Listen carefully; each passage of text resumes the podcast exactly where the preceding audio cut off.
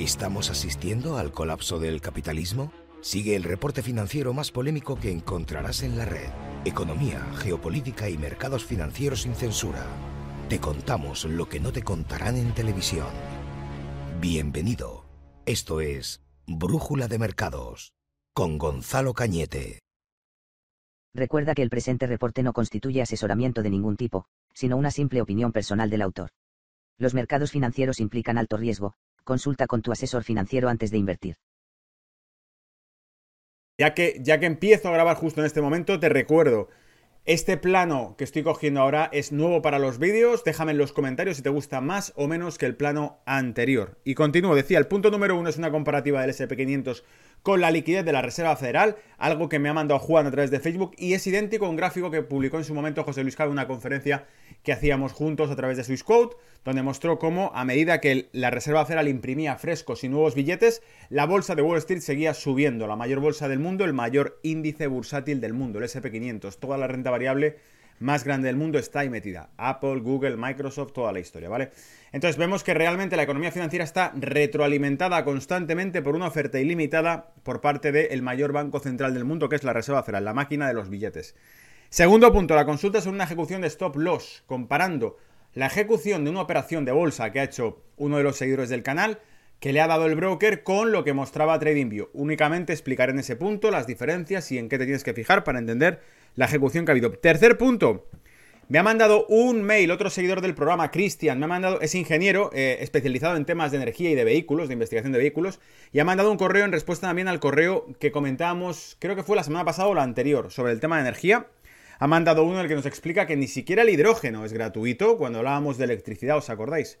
Que la electricidad requería para algunos países la quema de combustible, de carbón, de petróleo, para poder alimentarla, y que incluso... Em, el hidrógeno también consumía energía para poder ser procesado, cosa que, pues igual, es otro giro de tuerca más, diciendo, bueno, aunque construyas coches eléctricos, va a haber que consumir carbón y petróleo para generar electricidad para esos coches, aunque construyas coches de hidrógeno, va a haber que utilizar electricidad para generar hidrógeno a través de gas.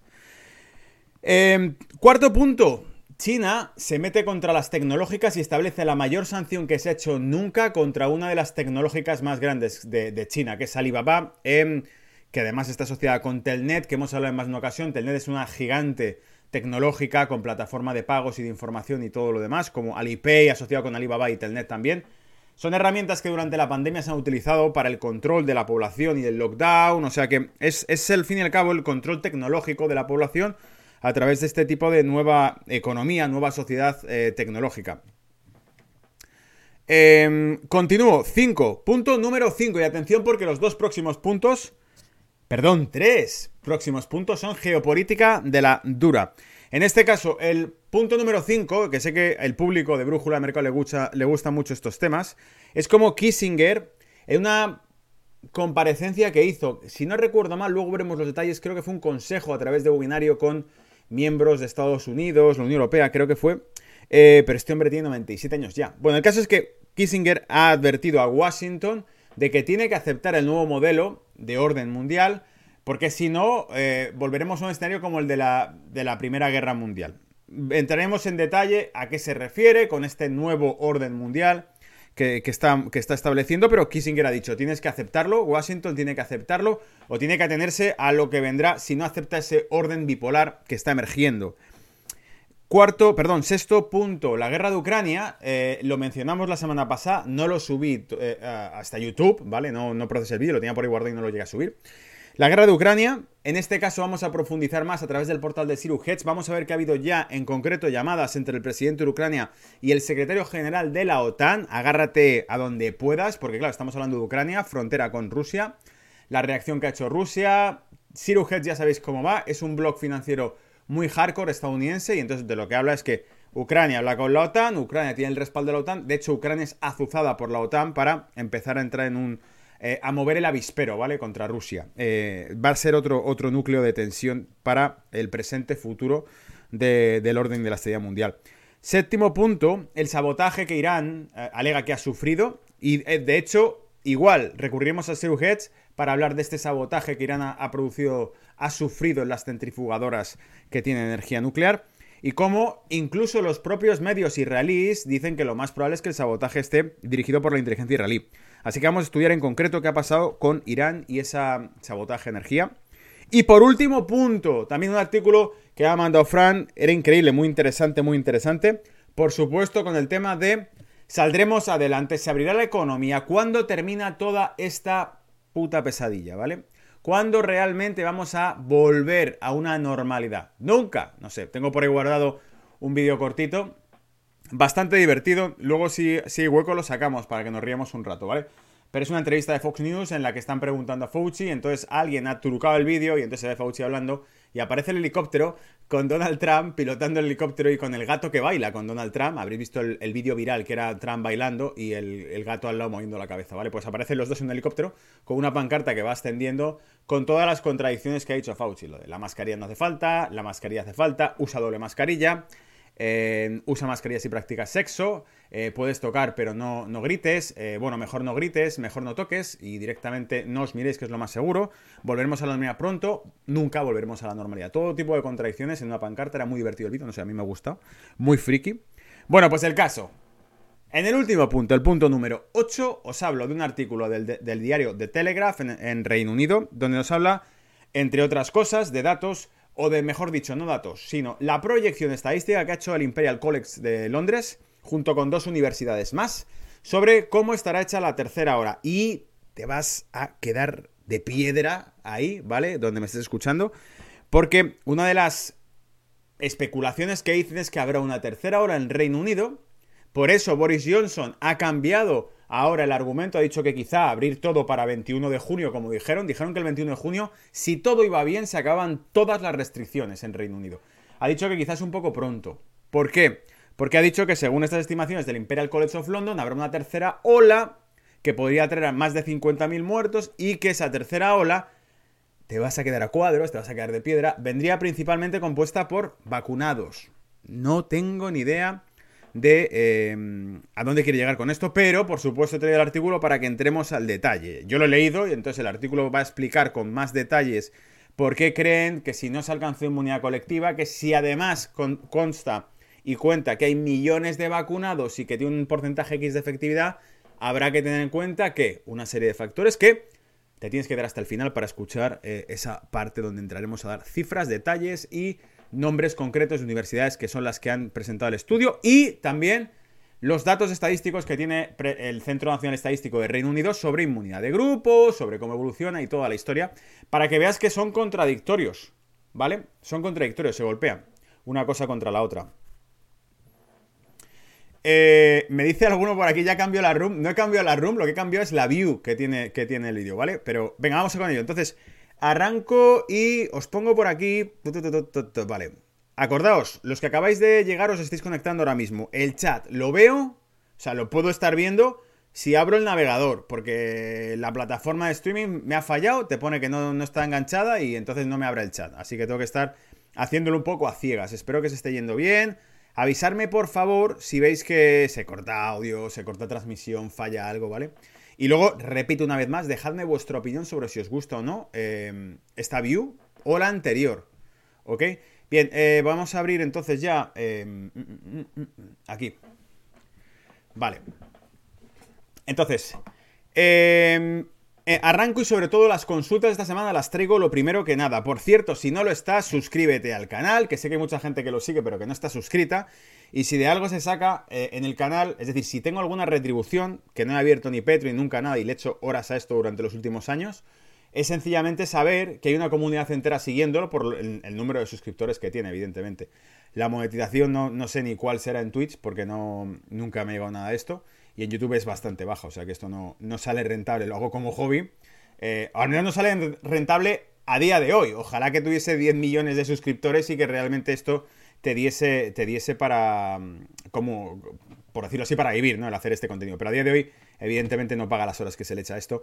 Eh, os invito a que sigáis desde Twitch en directo, desde Facebook Live en directo y desde YouTube, que es donde están, pues, casi 16.000 suscriptores. Eh, los vídeos que son pues fragmentos del reporte semanal que se van subiendo, ya sabéis por qué, porque el problema es que cuando retransmitía en directo por YouTube, luego te meten zasca, luego te llegan los avisos, eh, te llega el strike, me llegó uno en concreto, han tumbado ya un par de vídeos o tres del canal, entonces he preferido hacerlo por Twitch en directo y por Facebook Live. Y de momento, pues no parece que por esas plataformas no hay ningún problema a la hora de comentar cosas. Todos los martes se hace este reporte, ya lo sabes. Imagino que si estás viendo esto es porque estás en el canal de Telegram o porque, o porque estás suscrito o porque ya me conoces y porque ya has visto esto. Pero es todos los martes. Y como ya sabrás entonces, al final de este reporte viene la parte en la que contamos gráficos. ¿Vale? Bien, ¿qué más? Eh, acuérdate que además lo tenemos puesto en podcast, Spotify, iBooks y Apple Podcast. Así que Google Podcast, bla, bla, bla, donde tú quieras. Probablemente las cuatro plataformas más grandes que hay, más gigantescas de podcast. Te pones y dices, bueno, voy a escuchar algún podcast que me hable, pues, de temas de, qué sé yo, de geopolítica, de economía, de mercado. Bueno, pues ahí tienes brújula de mercado. No pago ningún tipo de publicidad, pero está creciendo también bastante. Hay más de 500 suscriptores ya em, entre todas. O sea que yo creo que tira bastante bien. Y os dejo el correo de contacto que os dejo siempre para que me mandéis cualquier cosa que os apetezca, que es brújula de mercados. Brújula de mercados. Bien, voy con entonces con eh, la tabla de temas que he resaltado para esta semana de la gente que me ha contactado por correo. Lo primero, Dani me mandaba la consulta sobre la ejecución y en concreto me decía, lo he resumido en una línea, Dani, tu consulta, pero era, en TradingView veo que hay un mínimo de 2.92 de un activo que está operando con el broker tal, que no decimos el nombre para no perjudicar a nadie, está operando con su broker y le ejecutan eh, un stop de venta, le sacan de la operación cuando mm, en 2.90. Y me decía, en TradingView veo que el mínimo es 2.92 y mi stop estaba en 2.90, no deberían haberme echado. Nunca llegó a 2.90 el precio y me han hecho en 2.90. O sea, nunca llegó a 2.90 el precio porque veo en la web donde consulto por fuera, no en mi broker, sino en la web por fuera, en TradingView veo que está a 2.92 y digo, pues entonces ya está no ha llegado a 2.90, mi stop estaba en 2.90 y el broker me ha ejecutado mal. La pregunta del millón, Dani, es si lo que estás viendo en TradingView son precios de compra o son precios de venta. Acuérdate que hay un spread siempre en los mercados. Están los compradores ofreciendo a un precio X, el mínimo que, que, que exista, y están los vendedores ofreciendo a un precio Y, el máximo que exista. Y entre ambos, cuando se ponen de acuerdo, se hace el cruce. Pero siempre hay lo que llamamos un spread, una diferencia entre los que están dispuestos a comprar y los que están dispuestos a vender. ¿Qué estás viendo en TradingView? 2.92 es el mínimo. ¿De qué? ¿De los compradores o de los vendedores? ¿Sabes qué? Le echo zoom aquí, ¿vale? Para que lo veáis. Pero ¿sabes qué? En realidad, si TradingView me está mostrando 2.92 como mínimo, probablemente me está mostrando el precio medio entre compra y venta es 2.92. Es decir, se hizo un mínimo donde entre la compra y la venta de media había 2.92. Esto quiere decir que la compra, para que me salga 2,92 de precio medio, quiere decir que está 1 a 2,94 la compra, 2 a 2,90 la venta. ¿Me seguís? Entre 2,90 y 2,94, ¡pum! Me aparece 2,92. Es decir, que entonces sí es posible que el mínimo estuviese en 2,90. Igualmente ya te he contestado el correo y te he dado unos cuantos consejos, bueno, un consejo en concreto que te he dicho que puedes probar, que es pedir el libro de ejecución, que te muestren la profundidad de mercado, que te muestren qué orden se cruzaron y en qué segundo, ¿vale? Pero lo más normal es que esté bien. Si TradingView te muestra 2.92 y te echan en 2.90 con un mínimo, es que la venta va a estar por debajo de 2.92 y la compra por encima de 2.92. ¿Cuánto? Lo tienes ahí. Para que salga la media sería 2.94 frente a 2.90. ¿Vale? Podría ser más abajo incluso. 2.88 frente a 2.96, por ejemplo. Seguiría dando 2.92 de media. ¿Vale? O sea que cuidado con eso. Porque es ahí donde está el mejunje de, del tema. Cristian me mandaba, que lo vamos a leer ahora, el tema de los vehículos de hidrógeno y los costes que tiene el hidrógeno. Ederson y Fran, los dos me mandó el mismo artículo, el de Kissinger, muy bueno, sí, efectivamente me ha gustado. Fran me decía, te mando esto porque sé que te gustan estos temas y creo que te va a gustar. Y efectivamente me ha parecido muy buen artículo. Mikel me ha mandado el de China, de cómo China ataca y se mete contra Alibaba, lo embiste por monopolio. Veremos exactamente de qué le acusa eh, monopolio o oligopolio, no sé, una de las dos cosas, porque no sé si es que le está acusando de monopolio, le está acusando de oligopolio por haberse compinchado con otra tecnológica dentro de China para eh, que los vendedores, creo que va por ahí la película, luego lo veremos, pero que los vendedores que están dentro de Alibaba no puedan estar en otras plataformas de venta, solo en Alibaba. Bueno, pues ya está. Eh, yo creo que lo que hay de fondo, fíjate, lo que hay de fondo con esto es que quizá China, que le ve las orejas al lobo y ve China copia absolutamente todo, no solamente la tecnología o la industria, copia también los problemas y las crisis. Es decir, China ha copiado la política mm, de flexibilización cuantitativa de Estados Unidos de hace años atrás, la ha aplicado, el Banco Popular de China ha seguido estrategias muy parecidas a las que ha seguido la Reserva Federal, y en esto no son distintos, en esto lo que ven es el poder que toma y que asumen las tecnológicas en Estados Unidos, y pienso que lo que quiere hacer es una demostración de fuerza contra Alibaba. Es decir, China, que ve cómo las tecnológicas en países como Estados Unidos tienen muchísimo peso político, dice, vale, pues que quede claro que las tecnológicas chinas en China, por gigantes que sean, y lo son, porque Alibaba es inmensa, Em, no están libres de que las, eh, las collejeemos, las castiguemos y las metamos mano. Porque, de hecho, el rumor que hubo durante más de un mes, ¿os acordáis? A principios de año, es que el dueño de Alibaba criticó a, a la regulación financiera de China y no apareció más en dos meses por ningún sitio, ¿os acordáis? Hasta que finalmente volvió a aparecer. Bueno, pues esto también podría ser un tirón de orejas por aquello. Luego entraremos al detalle a leerlo. Fran me mandaba el artículo del The Telegraph donde aparecía esto. La tercera ola de hospitalizaciones en Reino Unido eh, podría estar compuesta principalmente, o dice más bien, dominada por los que han recibido dos dosis de la vacuna. ¿Vale? Entonces luego veremos a qué se está refiriendo y entraremos en ello para que nadie se asuste y nada parecido. Eh, muchísima gente que seguís el canal incluso y que me habéis escrito, estáis vacunados, etcétera, etcétera. O sea que gente que está en primera línea, en contacto. Eh, o sea que tampoco es la visión de que todo el mundo que se vacuna está jodido, pero sí es cierto que tenemos la sensación, eh, muchos de los que seguís el canal, que esa parte es la que se trata de obviar, es decir, se exagera muchísimo o se dramatiza muchísimo con la otra parte, se persigue crear una especie de alarma en que esto es fatal, la apocalipsis y el que no se vacune le va a ir fatal. Y por el otro lado parece que la gente que se vacune y tiene problemas tampoco se está aireando mucho por parte de los medios masivos, los grandes media, ¿vale? Los, eh, los más media no están eh, haciendo eco de los problemas que pueda haber. Curioso porque además, aunque no lo he metido en el reporte, ya que estamos hablando del tema, mencionémoslo, últimas noticias. Esta mañana eh, nos levantamos con la noticia de que Australia ha dicho que no va a aceptar la Janssen, la vacuna de Johnson Johnson, porque es idéntica a la, de AstraZeneca, con un adenovirus vectorizado y con, un, mensaje de ARN dentro del virus que puede modificarlo, etcétera, y que entonces como es muy parecida a AstraZeneca no la van a aceptar, no la van a pillar. Pero es que además hace pocas horas, dos, tres horas, ha salido a través de, yo lo he visto en las cuentas de, de Twitter de la FDA, creo que ha sido, donde lo he visto publicado, ¿eh? Pero decía básicamente que la FDA había considerado suspender la recomendación o, o la autorización para el uso de Johnson Johnson por el momento. Lo dejaba on hold, dado diferentes casos que ha detectado de trombosis también.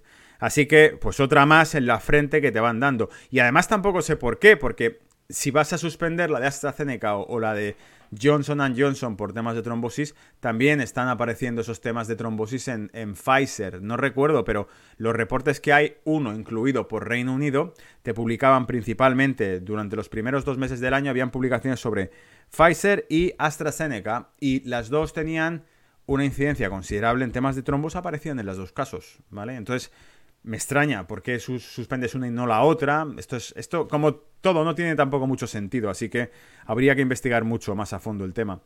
Juan en Facebook me ha mandado ese tema del Great Reset que parece de cachondeo esta noticia. Por cierto, creo que nos la ha puesto, ¿no? Nos la ha puesto en, en la parrilla de comentarios de esta semana. Que se ha hablado de Ucrania, o se ha hablado también del tema de Kissinger, o se ha hablado del tema de Israel, pero ¿qué pasa en Francia? Bueno, pues Francia pues, ¿os acordáis lo que hablamos del Great Reset? Que la Unión Europea había nombrado el año del tren, que la conferencia de Davos y del Foro Económico Mundial decían que no se utilizarían los aviones porque emitían mucho CO2 y que se utilizarían más los trenes ahora. Bueno, pues Francia tiene pendiente de ahora de aprobación, pero ya ha salido redactado un proyecto de ley que prohíbe los vuelos internos dentro del país de menos de dos horas de duración. Tienen que obligatoriamente utilizar rutas de tren. Así que se va a empezar a utilizar el tren de nuevo. Iba en serio la movida, ¿vale? Iba en serio. Bien, entonces, sigo con, con el tema. A ver, lo primero. Ese gráfico que me ha pasado Juan. Aquí tenéis, lo voy a poner en pantalla completa. Aquí tenéis donde se puede ver la comparativa de cómo evoluciona la, la cotización del SP500 frente a la evolución que hace la oferta monetaria en las inyecciones de liquidez que emite la Reserva Federal. Y esto es un clásico, ya insisto, lo decía, eh, lo puso una vez José Luis Cabo en unas charlas que hicimos, como un ejemplo clásico de que el ciclo bursátil lo mantienen en auge los bancos centrales desde ni se sabe. Ya la bolsa no sube porque haya expectativas de crecimiento y porque den buenos resultados las empresas, porque tengan un buen hacer, innovación, digamos que mejoren la capacidad productiva que tienen, desarrollen nuevas tecnologías. Hemos perdido un poco el, criterio y el rumbo y ahora ya no sabemos cuándo los activos realmente están subiendo, sencillamente porque están siendo bombeados por la Reserva Federal en los programas de compra. Bien, el tema de Francia, vamos a liquidarlo. Iba en serio. Y digo, bueno, está la noticia, como siempre recuerdo, os voy a leer para los que me seguís a través de iVoox o de podcast, eh, de los canales de podcast. Dice, Francia aprueba una ley que prohíbe los vuelos domésticos para viajes que se pueden hacer en tren en menos de dos horas. Y también estaba a través de la fuente de Reuters, está en inglés, US Climate Change, France Flight, y el título es French Lawmakers Approve a Ban on Short Domestic Flights. Es la noticia a través de Reuters, ¿vale? Bien, ¿qué dice la noticia? Eh, como medida para reducir las emisiones de carbono, los legisladores franceses han aprobado una nueva ley que prohíbe algunos de los vuelos nacionales en el país. Todas aquellas rutas a destinos que se llega en menos de dos horas y media en tren, dos horas y media en tren, van a ser prohibidas en avión. Es decir, si tú te vas de una ciudad a otra y se puede llegar en menos de dos horas y media, olvídate de utilizar el avión. Claro, esto dependerá de, de qué tren porque eh, hay trenes de distintas velocidades y distinta categoría. Entonces no sé cuál será el criterio. Pero dice, forman parte del plan francés para reducir las emisiones de carbono a niveles de 1990 antes de que acabe la década. La medida llega a uno de los momentos más críticos para la industria de la aviación. En uno de los momentos más críticos. Las aerolíneas poco a poco están recuperándose tras el parón con, por confinamientos a nivel global durante el año pasado. Esta medida reduciría más sus ingresos al no poder cubrir más algunas de las rutas entre ciudades francesas. Precisamente la semana pasada, el gobierno francés dijo que contribuirá con una recapitalización de Air France por valor de 4.000 millones de euros que le van a soltar ahí dentro. Financió con la deuda de Francia, por supuesto. Eh, que ha sido pues prestada a través de deuda emitida por el Banco Central Europeo entre bancos que la reciben en subasta. Acabo de explicar ahí el, truco del almendruco, ¿vale? Al que se haya quedado con la nota, enhorabuena. El proyecto de la ley ahora tendrá que ser aceptado por el Senado antes de una tercera y última votación en la Cámara Baja. Independientemente, activistas ambientales creen que la medida no es suficiente y que deberían haberse prohibido todos los viajes que se pudiesen hacer en cuatro horas en tren y no en dos horas y media. ¿Por qué no? Por supuesto, en cuatro, ¿vale? ¿Por qué no? No sé cuánto CO2 emite el tren, ¿vale? Eh, comparado con el avión. Sería también interesante, pero como no creo que, os lo he dicho muchas veces, no creo que esto responda a, criterios racionales ni científicos, más bien políticos, pues ya está. Lo he explicado muchas veces, queda pendiente, lo sé, lo he dicho mil veces ya, que voy a hacer un vídeo hablando de estos temas, pero eh, la literatura que he ido leyendo, sobre todo Estados Unidos, nos muestra claramente cómo hay un corte ideológico y político detrás de todo el tema del cambio climático, que no va por decir si hay, si hay cambio climático o no, si se contamina o no, etcétera. Es evidente que se contamina, eso es obvio, el sistema es contaminante. Pero va más bien por el lado. va más bien por el lado. Voy a cambiar de view. Va más bien por el lado de. de que gracias al pretexto del cambio climático se pueda volver a centralizar las políticas de control. Es decir, Dicho otro modo, aunque suene polémico, pero es lo mismo, es, lo dije en su momento, era los, los new reds are the new greens, o sea, los, los, los nuevos rojos son los nuevos verdes, el, Green Deal, todo el tema de las energías verdes, la, el arrendamiento, ¿os acordáis que el eslogan de Davos es que en el año 2030 no poseerás nada y serás feliz? Y básicamente nos hablan de un modelo autosostenible en el cual todo se alquila, no eres propietario de nada. Claro, si no eres propietario de nada, no existe propiedad privada tal como la entendemos hoy en día y por lo tanto es cierto que probablemente se vaya hacia un modelo colectivizado. Y eso, amigos, amigas, sería un comunismo 2.0 bajo una pseudoestructura capitalista, que al fin y al cabo es la transmutación del comunismo en un capitalismo eh, transnacional, ¿vale? Dicho de otro modo. Bien, voy a leer entonces ahora el correo que me ha mandado Cristian. Es Cristian A. Doblas, tenéis aquí el título que tiene, Senior Engineer, porque está aquí en Reino Unido que también tengo pendiente en verle un día, tomarnos algo, eh, que me lo has dicho varias veces ya en el correo, te tomo la palabra en cuanto tengamos ocasión. Eh, un día quedamos eh, y, nos vemos, ¿vale? Nos tomamos algo y nos conocemos, claro que sí. Y además tengo también por ahí Alberto, que también sigue el canal, me ha escrito también por, por, por LinkedIn alguna vez para ver si, si nos vemos, si nos conocemos en persona y también, por supuesto, encantado. Leo, ¿vale? Porque esto está muy interesante. En tu vídeo, y pone link abajo, en referencia a un mail que te había enviado Miguel B., se hace unos comentarios para nada correctos, según él, ¿vale? Miguel, no te enfades, esto es lo que nos dice Cristian. O sea, yo aquí abro ya el debate entre vosotros y claro, cogí el de Miguel porque me, me pareció un... Voy a poner pantalla para que lo veáis, ¿vale? Pero me pareció un mail muy bueno, muy bueno, ¿vale? Que mm, pinchaba bien ahí, era un mail desde el conocimiento porque también trabajas en la industria, Miguel. Y en este caso, Cristian, que también trabaja en la industria, tengo el LinkedIn, eh, Cristian, me, me mandabas este, ¿vale? Rebatiendo lo que nos había dicho Miguel. Decía, no solo trabajo en automoción desde hace 10 años, sino que además estoy haciendo research de los sistemas powertrain eléctricos híbridos y de hidrógeno. O sea, ahora mismo tenemos a un tipo que es experto en temas de energía renovables. Sí, sus costes, sus consumos, eficaz, eh, eficiencias y todo lo que quieras saber. Sé sus costes, sus consumos, eficiencias y todo lo que quieras saber. Qué mal leo. Dice, decir que el vehículo de hidrógeno paréntesis, FCEV, Fuel Cell Electric Vehicle. Es más verde porque utiliza hidrógeno en vez de electricidad generada por fuentes no limpias. Es absurdo que lo voy a justificar debajo, dice. Primero, el 90% del hidrógeno producido industrialmente proviene por reformación química del gas natural, por lo tanto, no es limpio, se llama hidrógeno azul. Segundo, para producir un kilogramo de hidrógeno se necesitan 40 kilovatios de electricidad en condiciones ideales, pero en la práctica la cifra supera los 50 kilovatios. Es, sí, es correcto, 50.000 vatios, y eso suponiendo que tuvieras una central con alta eficiencia. Tercer punto, si la electricidad utilizada en un producto de hidrógeno proviene de energías renovables, podemos decir que el hidrógeno es limpio, pero si la electricidad proviene de cualquier otro tipo de central, entonces no es limpio. Si estamos considerando que utilizamos electricidad de energías renovables, es mucho más eficiente utilizar dicha electricidad en un vehículo eléctrico directamente que no a través de un proceso de convertir electricidad en hidrógeno. ¿Por qué?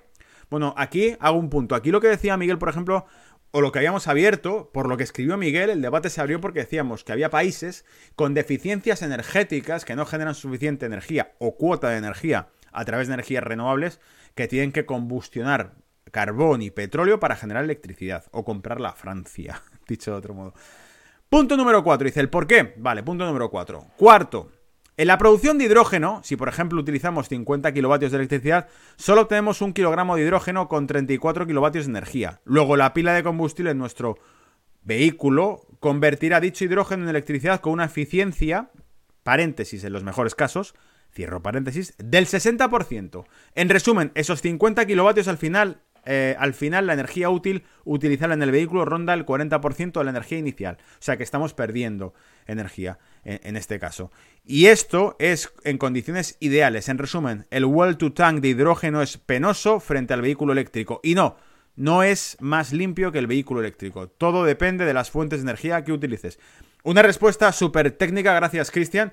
Lo que yo entiendo aquí es que tanto uno como otro entonces eh, no son eficientes o recurren al consumo de energía, porque el coche eléctrico, como decíamos, si finalmente la electricidad no puede ser generada de manera limpia o sostenible, pues igualmente tenemos que combustionar eh, petróleo. Bueno, es que no lo digo yo, es que lo estábamos leyendo en un artículo eh, hace dos semanas, creo que fue dos o tres, donde precisamente lo que decían era, cuidado porque es que esto se traduce en que países que no tienen suficiente cuota de electricidad generada con aire, con agua o con sol, tienen que recurrir a combustionar carbón o petróleo para generar electricidad. Luego, ¿qué cojones? Es que al final no emite CO2 el coche, pero para cargarle la batería hemos tenido que quemar combustible y hemos emitido CO2 igualmente. Bien, sigo con el cuadro que nos mostraba porque en el, correo me mandó bastante información y termino con esto. Por cierto, dice, el coste de un solo kilogramo de hidrógeno depende de la fuente de producción. 1. Hidrógeno que proviene de gas natural paréntesis, no limpio, cierro paréntesis, alrededor de 2 o 3 dólares por kilo. Hidrógeno que proviene de hidrólisis por electricidad, coste de 10 a 15 dólares por kilo, entiendo. Luego es mucho más caro el hidrógeno por hidrólisis eléctrica. A medida ¿de dónde van a venir el hidrógeno que te vendan en una hidrogenera? De Repsol o de quien sea en España. Si la opción no es la más barata, ya sabemos la respuesta. Es decir, que dice que el gas, es el hidrógeno que te puedan vender Repsol u otras compañías de España probablemente venga de la opción 1, que es hidrógeno, que proviene de gas natural, no limpio, alrededor de 2 o 3 dólares por kilo. El barato. Si la opción 1 es la más barata, pues ya sabemos de dónde, de dónde, cuál es la respuesta. ¿Vehículo de hidrógeno más limpio que el vehículo eléctrico? Por supuesto que no. Por eso me indigné al escuchar tu vídeo. Un abrazo y nos vemos por Londres. sea, que te llegaste a indignar cuando escuchaste el vídeo, ¿vale? Te llegaste a indignar, dijiste, esto no puede ser, no, esto está mal. Pues no sé, gracias por tu correo porque me parece que es una explicación bastante técnica y profunda. Miguel, ahí, puedes coger ya el relevo si quieres para seguir este debate. Yo estoy abierto, ¿vale? A ir leyendo cada respuesta que vayáis dando en esto, porque me parece que es un tema súper interesante y que evidentemente yo desconozco, porque los dos sois del, de la industria, del sector, de que tenéis conocimiento sobre esto. Pero vamos, Cristian eh, nos acaba de mandar una respuesta bastante técnica, ¿vale? ¿Tira esto o no tira esto? A ver, ¿cómo pasamos? Joder, es que se te va de las manos. Vale, y voy con la noticia que me pasabais también sobre China pone a Alibaba una sanción récord. Atento porque cambio de tema y ahora lo que vamos a hablar es que pues ya hemos liquidado el tema de la energía verde y todo esto, pero quiero hablar un poco más de por qué creo que China ve realmente por dónde va la historia con las tecnológicas, le está cogiendo miedo a las tecnológicas. Si es que le coge miedo a algo, que estamos hablando del Partido Comunista Chino que no le tiene miedo a nada. Pero eh, si le tiene miedo a algo, está diciendo Estados Unidos, fíjate Twitter lo que ha hecho y fíjate Facebook el poder que tiene. Pues lo hemos visto, o sea, hay, un control absoluto del pensamiento, estamos zombificados a través de las pantallas, estamos todo el puto rato opinando, creemos lo que nos dice la tele o lo que ratifica las redes sociales, lo cual es terrorífico.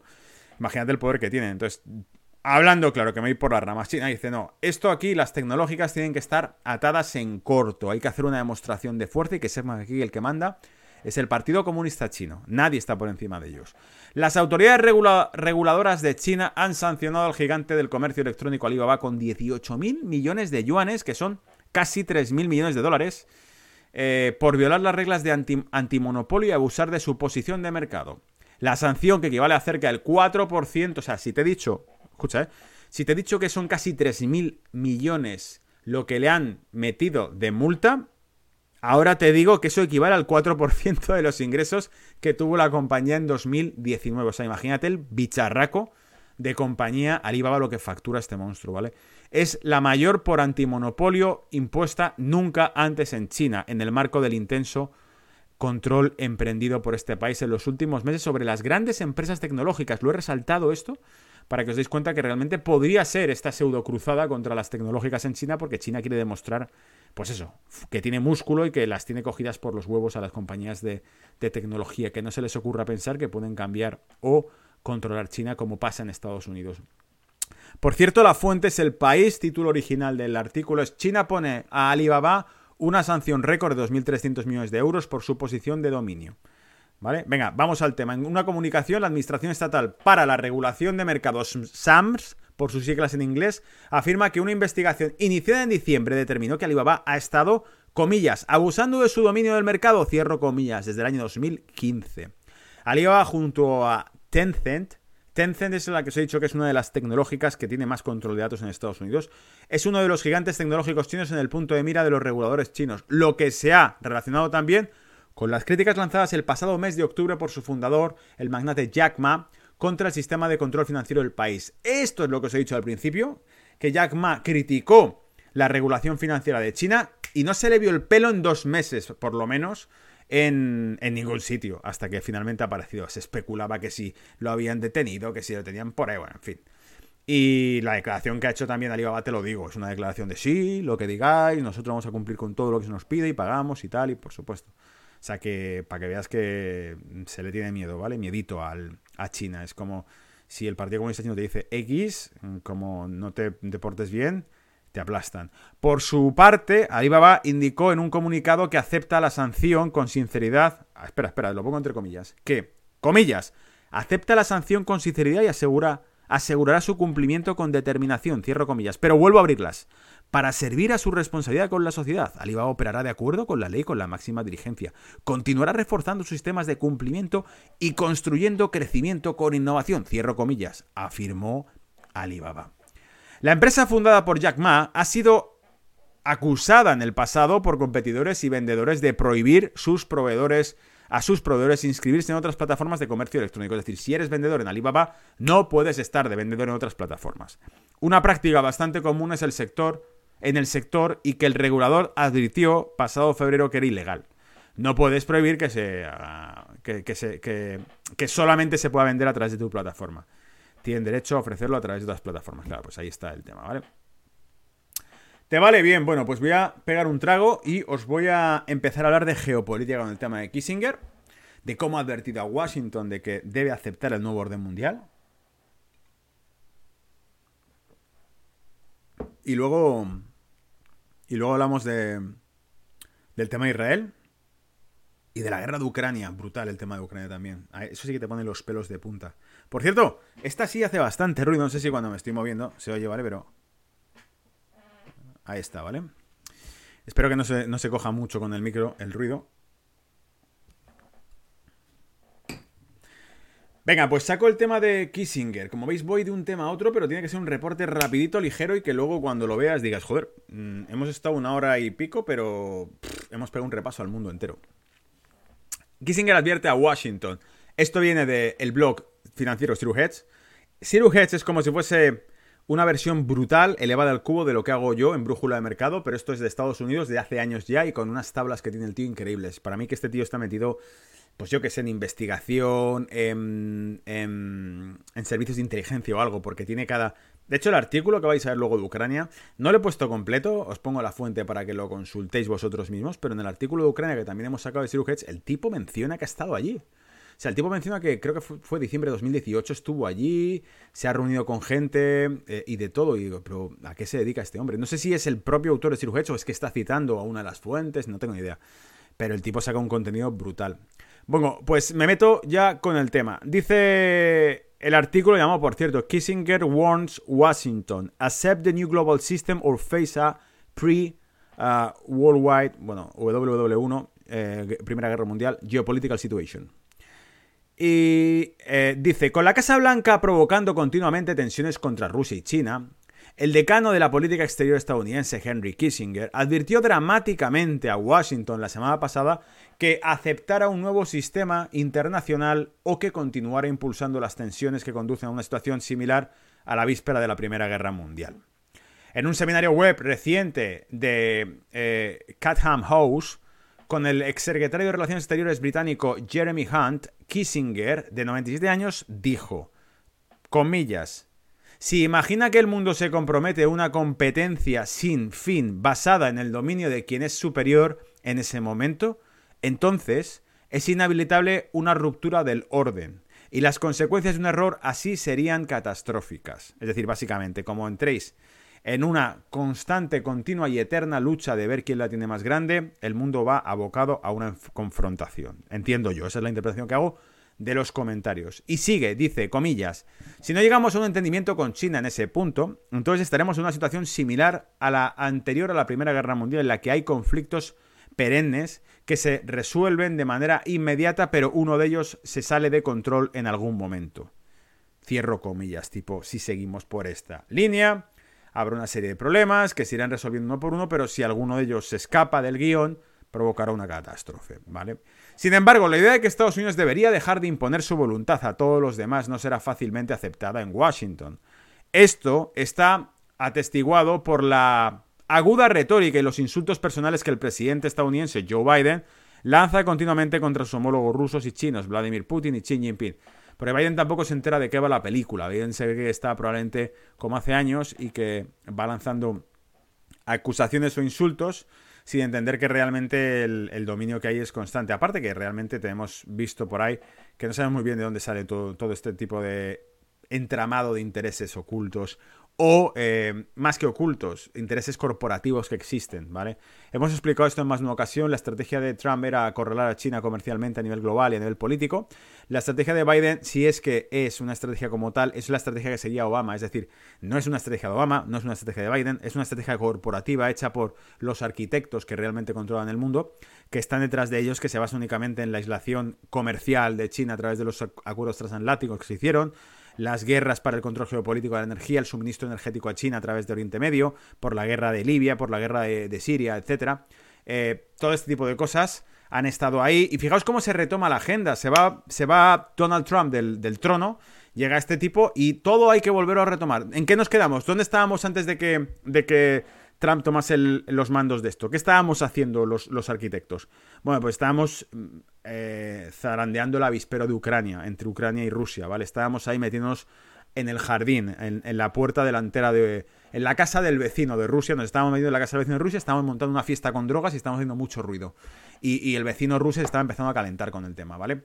Porque os recuerdo que con el tema de Ucrania hubo una revuelta, cambió el gobierno y ese gobierno que salió era apoyado principalmente por Washington. Hubo em, congresistas americanos que viajaron a Ucrania y se hicieron fotos allí en la plaza de Maidán. Imagínate, lo he explicado, en su momento lo expliqué, en 2014 hice vídeos también de esto, podéis buscarlos por ahí porque en ese momento explicábamos toda esta película.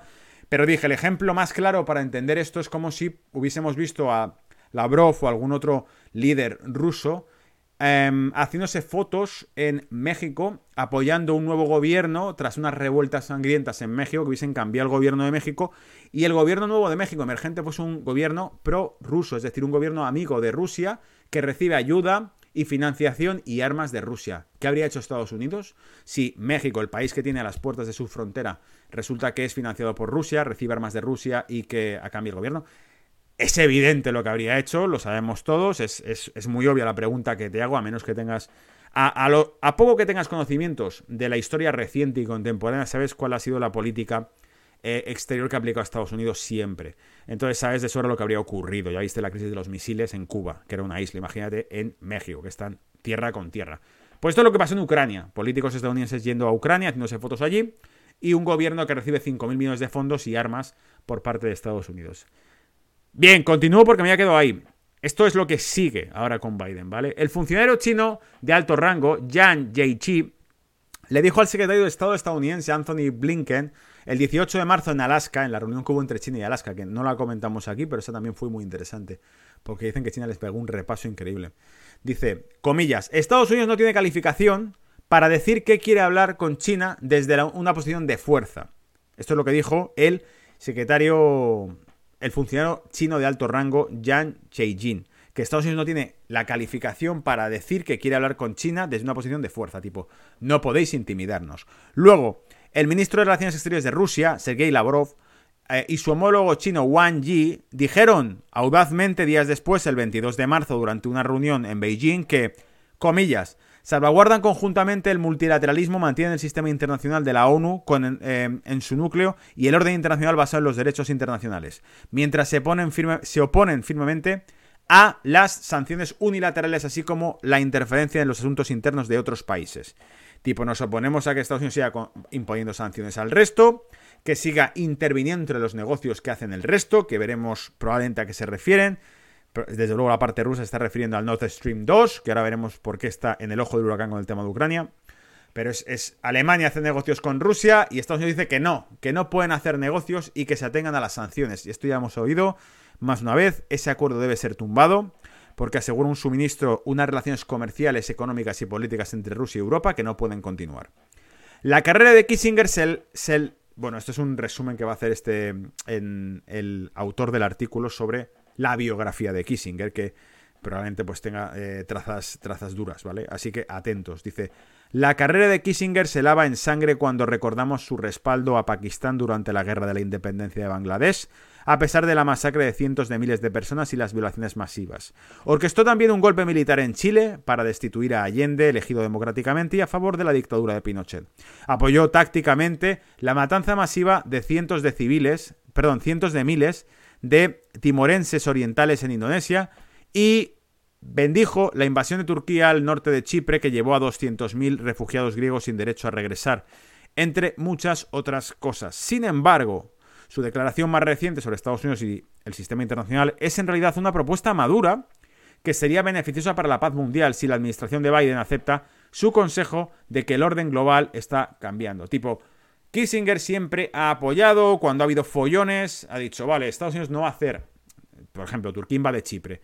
Estados Unidos podría decir, bueno, pues mm, vamos a proponer el Consejo de Seguridad de la ONU que esto es una acción ilegal contra el derecho internacional y que por lo tanto una alianza militar va a garantizar la, integridad del territorio de Chipre, ¿vale? Em, pues no, señor. Kissinger dijo, vamos a ver. Si yo digo que sí y que os podéis quedar, entonces Turquía nos deja una base militar en acceso. Esto es como hacía Kissinger las cosas en su momento. Y, bueno, y ahí se quedó la historia. Este tipo era un auténtico crack. 97 años y sigue viendo eh, cómo está el mundo y sigue opinando cómo va la geopolítica. No termina ahí, dice, siempre es difícil para las grandes potencias aceptar que el mundo ha cambiado, especialmente cuando es en detrimento de ellas. Es decir, si Estados Unidos ve que el mundo está cambiando y que ellos pierden fuerza, es difícil que lo acepte. El comportamiento de la administración Biden, que utiliza deliberadamente una retórica amenazante e inapropiada, demuestra que no aceptará racionalmente un sistema mundial multipolar, especialmente porque la rusofobia y la sinofobia están en aumento. Eh, un problema adicional para Estados Unidos es si sus aliados tensarán sus relaciones con China y Rusia. Es decir, Europa es un aliado de Estados Unidos tradicionalmente, misma cultura, mismos orígenes, etc. Bien, eh, Europa es un anexo de Estados Unidos, por decirlo así hoy en día, y no al revés.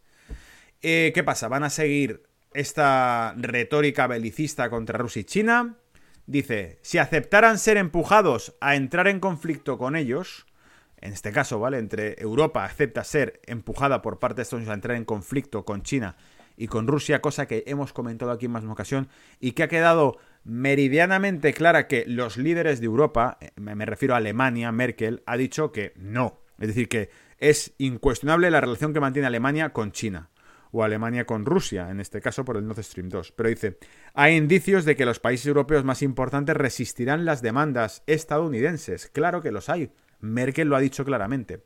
Esto se evidencia en los problemas del Nord Stream 2, donde los intentos estadounidenses de evitar su construcción se encuentran con la resistencia de importantes países de la Unión Europea, a pesar de las interminables quejas de pececillos como Lituania o Polonia. Es decir, con todos los respetos a Lituania o Polonia, lo que dice es que básicamente son utilizados de ariete en este caso por parte de Estados Unidos, pues porque probablemente tienen mucha capacidad de financiación en estos países. Robert Gates, exdirector de la CIA y secretario de Defensa de Estados Unidos, admitió en una entrevista reciente en el Washington Post que las sanciones contra Rusia no beneficiarán a Estados Unidos. El interés nacional, dice Robert Kaplan, describe a Rusia como un problema del infierno, entre comillas, problema del infierno, porque no se puede dominar. Kaplan ofreció razones por las que es necesario que Rusia, entre comillas, se aleje de su alianza unilateral con China y encuentre un equilibrio con Estados Unidos. Básicamente lo que nos está diciendo Kaplan aquí es, el problema es de esto es que Rusia junto a China rompen la hegemonía mundial, porque entonces el mundo ya no lo controla Estados Unidos, lo controlan Rusia y China, desde el punto de vista industrial, económico, tecnológico y, atento, militar. ¿Vale? Entonces, evidentemente, eso es a lo que se está refiriendo con todo este rollo. Cuidado, porque China y Rusia juntas rompen el equilibrio de Estados Unidos manda y el resto se ponen de acuerdo. No. Aquí, si China y Rusia están juntas, pueden hacer contrapeso a Estados Unidos. Eso es lo que preocupa a Estados Unidos. Por cierto, también lo hemos comentado en alguna ocasión, un periodista italiano en su día, lo cité, lo puse aquí en los reportes de Brújula Mercado, dijo en 2014 cuando se aprobaron sanciones contra Rusia, etcétera, que si un avión se había sido derribado por, por prorrusos y no sé qué más, y armamento, cosas que quedaron ahí muy turbias, muy oscuras, que nunca conseguimos averiguar al 100%, el propio representante, un abogado británico de la familia de los civiles que habían fallecido en el accidente de KML, la compañía aérea holandesa, que fue derribado sobre Ucrania, el propio, yo lo vi en una entrevista, el propio abogado de la familia dijo algo así como que mm, culpaban principalmente de esto al gobierno de Holanda, si no me equivoco, pero ¿qué tendrá que ver el gobierno de Holanda con el derribo de un avión sobre Ucrania? Decían, no, porque están ocultando deliberadamente información eh, forense sobre lo que sucedió. Entonces, por algo lo ocultarían o por algo este abogado dijo lo que dijo este abogado británico, ¿vale? Las, eh, las, estrategas, los estrategas militares de Occidente son conscientes de que la cooperación ruso-china no puede compensarse con nada. Al final, Washington tendrá que recurrir a una estrategia que se asemeje a la sugerencia de Kissinger de encontrar un equilibrio, aceptando al mismo tiempo la realidad multipolar que se ha establecido. Magnífico artículo en el que básicamente nos dan un, jarro de realidad, nos dicen, mira, el mundo va a ser ya eh, multipolar, porque que es otra cosa que ha repetido Putin durante muchísimo tiempo. Ha dicho que Estamos moviéndonos en un mundo multipolar, hay que aceptarlo. Eh, y todo lo que no sea aceptar un mundo multipolar polar, significa ir a seguir tratando de controlar los intereses de una única potencia sobre el resto, con lo que eso representa. Esto mm, se firma aquí. ¿Por qué? Porque lo digo yo, porque me sale de los huevos, porque soy la primera economía del mundo y la... Está llegando un momento de decir, un momento, no, pues es que no es la primera economía del mundo. Eh, bueno, pero soy la que tiene el ejército más grande. No, es que tampoco lo tienes. Bueno, pero soy la que tiene el armamento más avanzado. Pues tampoco lo tienes. Hostia, entonces. Pues entonces lo que yo te diga, no se firma aquí, se firma acá. Quitas a cláusula y metes esta otra. Joder, entonces ya no controlo las cosas. Pues no, lamentablemente no. Esto es el mensaje que transmite Kissinger, básicamente, ¿vale? Bien, vamos a hablar, porque es casi empalmar una cosa con otra, del tema de Ucrania. Voy a echarle un vistazo al chat por si me habéis escrito algo por aquí.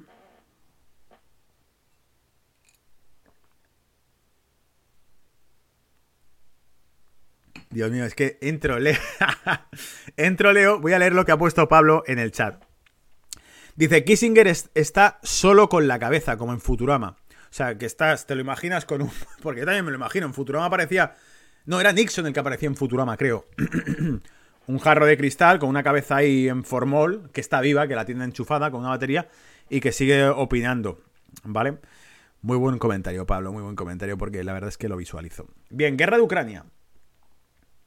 Y te dice, la OTAN está usando a Kiev para iniciar una guerra para enterrar el Nord Stream 2 y las relaciones germano-rusas. Este es un artículo de nuevo de Zero Heads que dice Escobar, dos puntos, Ucrania, Redux, War, Rusofobia and um, Fifelinistan. No tengo ni puta de lo que es, perdón, de lo que es Fifelinistan, Pipelinistan. Creo que se refiere, sí, Pipeline eh, se refiere a uno de los suministros que deben tener eh, desde Alemania que se está quedando saturado, es decir, que no, tiene más capacidad y por eso le va a hacer falta em, conectarse al Nord Stream 2 para aumentar la capacidad energética que tiene. Entonces, vaya, vamos a arrancar resumiendo lo que comentábamos antes, contexto de todo esto. Ya empezábamos por aquí con que Kissinger dice que el mundo está, se está rompiendo el equilibrio que existía antes, porque ahora Rusia y China, cuanto más cerca están, más contrapeso hacen a Estados Unidos a nivel global geopolítico. Y ahora, en este artículo lo que te dice es que la OTAN está apoyando a Kiev, al presidente Kiev, que ha dicho que van a recuperar el territorio ocupado por Rusia. ¿Eso qué significa? ¿Rusia va a dejar Crimea? No creo. ¿Lo van a recuperar ellos por la fuerza? Entonces se van a meter en una guerra, porque ese territorio está ocupado por Rusia. Y de nuevo recapitulo. Crimea era territorio, era territorio ruso que Nikita Khrushchev entrega a Ucrania. Y es normal que sea territorio ruso sencillamente porque aunque está pegado a Ucrania, también está pegado por otro lado a, prácticamente a Rusia, a través de un archipiélago, si no me equivoco. Y además, por supuesto, no se te ocurre que una potencia como Rusia deje que el mar negro esté, eh, no tenga acceso, por decirlo así. Controlar Crimea significa que tiene el control del mar negro, ¿vale? Porque todo lo que pueden tener ahí en esa zona es brutal. De hecho, ya lo tienen, ahora lo veremos en el artículo. El 24 de marzo, el presidente ucraniano Zelensky a todos los efectos prácticos, firmó una declaración de guerra contra Rusia mediante el decreto 117-2021. Esto fue lo que dijo Moscú, por cierto. Moscú, cuando se firmó este decreto, Moscú dijo que ese decreto era una declaración de guerra contra Rusia. Dice, el decreto establece que el decreto establece que recuperar Crimea de Rusia es ahora la política oficial de Kiev. Eso es exactamente lo que provocó que una serie de ataques de batalla ucranianos se enviaran al este, una serie de tanques de batalla ucranianos se enviarán al este en vagones de plataforma. Luego del abastecimiento del ejército ucraniano por parte de Estados Unidos. Ya tienes ahí Estados Unidos metido de ajo. Toma armas, lo que te haga falta. Pues sobre todo porque se facturan, ¿me entiendes? Yo te voy a hacer un crédito de 5.000 millones como el que hizo el FMI a Ucrania. Una de las cosas que sugirió fue Ucrania debe 3.000 millones todavía de gas licuado a Rusia. Las reglas del FMI establecidas en el 47 son que un país no puede recibir crédito a menos que eh, sal de las deudas con otro. Pero en aquel momento lo que dijimos fue, hostia, parece que si al que debes es a Rusia no importa. El FMI dice, tú tienes que pagar a tus acreedores lo primero y luego reestructurar tu país con el dinero que te prestamos. ¿Vale? Vale, bien. Oye, le debo 3.000 pavos a 3.000 millones a Rusia. No, a Rusia da igual. Eh, estamos hablando, evidentemente, de países amigos nuestros, no de Rusia. Rusia no nos importa. No hace falta que le pagues, te prestamos el dinero igualmente. 5.000 millones que le sueltan de pasta. ¿Por qué? Porque, tío, yo me lo guiso, yo me lo como. Te doy 5.000 millones de dólares por aquí y al mismo tiempo te vendo tanques y aviones que me vas a pagar con eso. ¿Vale? Entonces esto está increíble. Y claro, las cuotas del FMI no están solamente cubiertas por Estados Unidos, las cubren Francia, Alemania, otros países, ¿vale? Entonces es pasta como mutualizada, pero que Estados Unidos ve negocio y dice, hostia, yo puedo venderte armas con ese dinero, ¿no? Sí, pues venga, comprarme armas. Eh, con equipo militar, incluido vehículos aéreos no tripulados, sistemas de guerra electrónica, sistemas de antitanques y aire, eh, sistemas de aire portátil, sistemas de defensa, los manpads, eh, que Estados Unidos ha, provisto a, Ucrania, ¿vale? Con eso es con lo que está proveyendo a Ucrania. Moscú se tomó muy en serio lo que provocó el despliegue de fuerzas rusas adicionales en Crimea y más cerca de la frontera rusa con Donbass. Donbass os recuerdo que está al este de, de Ucrania, que es donde aparecieron estas repúblicas que se declararon independientes porque hay un porcentaje de población rusa que alaba ruso, que no sé qué, qué tal. Pues nosotros no somos eh, de Ucrania ya, porque ha cambiado el gobierno de Ucrania y no le reconocemos ese nuevo gobierno de Ucrania. Bien, eso fue el pollo que montó ahí y aparte que el sector industrial, lo estudiamos en su momento, el sector industrial de Ucrania estaba más situado hacia el este, por lo tanto era jodido, es decir, te están quitando dos ciudades del este de Ucrania que a lo mejor tienen capacidad de producción, de industrial, y no te gusta que te las quiten. Significativamente, estos incluyen a la 76 Brigada de Asalto Aéreo de la Guardia, hablamos de Rusia, ¿eh? conocida como los paracaidistas de Poskov. Y según un informe de inteligencia citado por mí, dice el autor del Siru dice, eh, capaz de tomar Ucrania en solo 6 horas. Es decir, que hay un informe de inteligencia que dice que esta brigada paracaidista podría tomar Ucrania en 6 horas.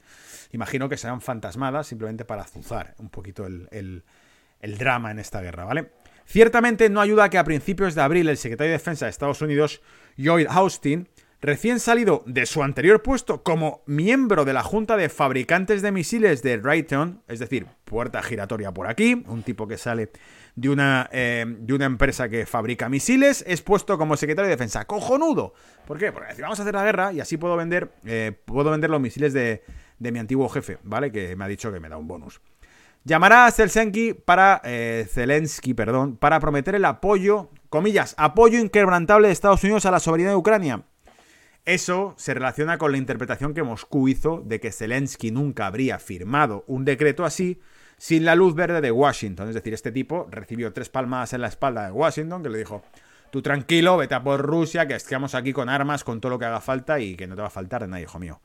Sebastopol, dice, es uno de los lugares más frecuentemente defendidos del planeta, impermeable incluso a un ataque de la OTAN. En su decreto, Zelensky identifica especialmente a Sebastopol como un objetivo principal. Sebastopol, que lo tenemos aquí en el mapa, que está en Ucrania, o sea, perdón, en Ucrania, que está en Crimea, o sea, es un apéndice de la península de Crimea anexionada por Rusia en 2014. Bueno, pues dice, Sebastopol es un punto fundamental, estratégico, y está súper fortificado, no lo puede mm, atacar ni la OTAN, dice. Y sin embargo, Ucrania ha dicho que lo puede retomar. Específicamente habla de Sebastopol. Una vez más, volvemos a los asuntos pendientes posteriores al Maidán de 2014. Para contener a Rusia, el combo Estados Unidos-OTAN necesita controlar el Mar Negro, que a todos los efectos prácticos ahora es un lago ruso. Es decir, el Mar Negro ahora pertenece a Rusia, por, la capacidad que tiene desde que tomó Crimea ahí. Y para controlar el Mar Negro necesitan neutralizar Crimea primero. Habría que recuperar Crimea, ocupar Crimea para poder controlar el Mar Negro. No, señor, lo tiene Rusia pillado, así que imagínate la que se puede liar. Si era necesaria alguna prueba adicional, la proporcionó el propio Zelensky el martes de esta semana en una llamada telefónica con el secretario general de la OTAN. ¿Te faltaban pruebas? No solamente los comentarios del secretario de Defensa de Estados Unidos, pues toma, también ha hablado con el secretario de Defensa de la OTAN, el presidente de Ucrania. ¿Qué coño hace el presidente de Ucrania hablando con el secretario de la OTAN? Ya sabes la respuesta. Y aquí viene el tema que, ¿qué hace Europa en todo esto? Fíjate, Zelensky proporcionó la frase clave, comillas, la OTAN es la única forma de poner fin a la guerra en Donbass, cierro comillas, lo que significa en la práctica que la OTAN amplía su presencia en el Mar Negro. Comillas, esta presencia permanente debería ser un poderoso elemento disuasorio para que Rusia, que continúa militarizando a gran escala la región, y eh, obstaculice la navegación mercante, cierra comillas. Todos estos desarrollos cruciales son y seguirán siendo invisibles para la opinión pública mundial cuando se trata de la narrativa predominante controlada por la hegemonía.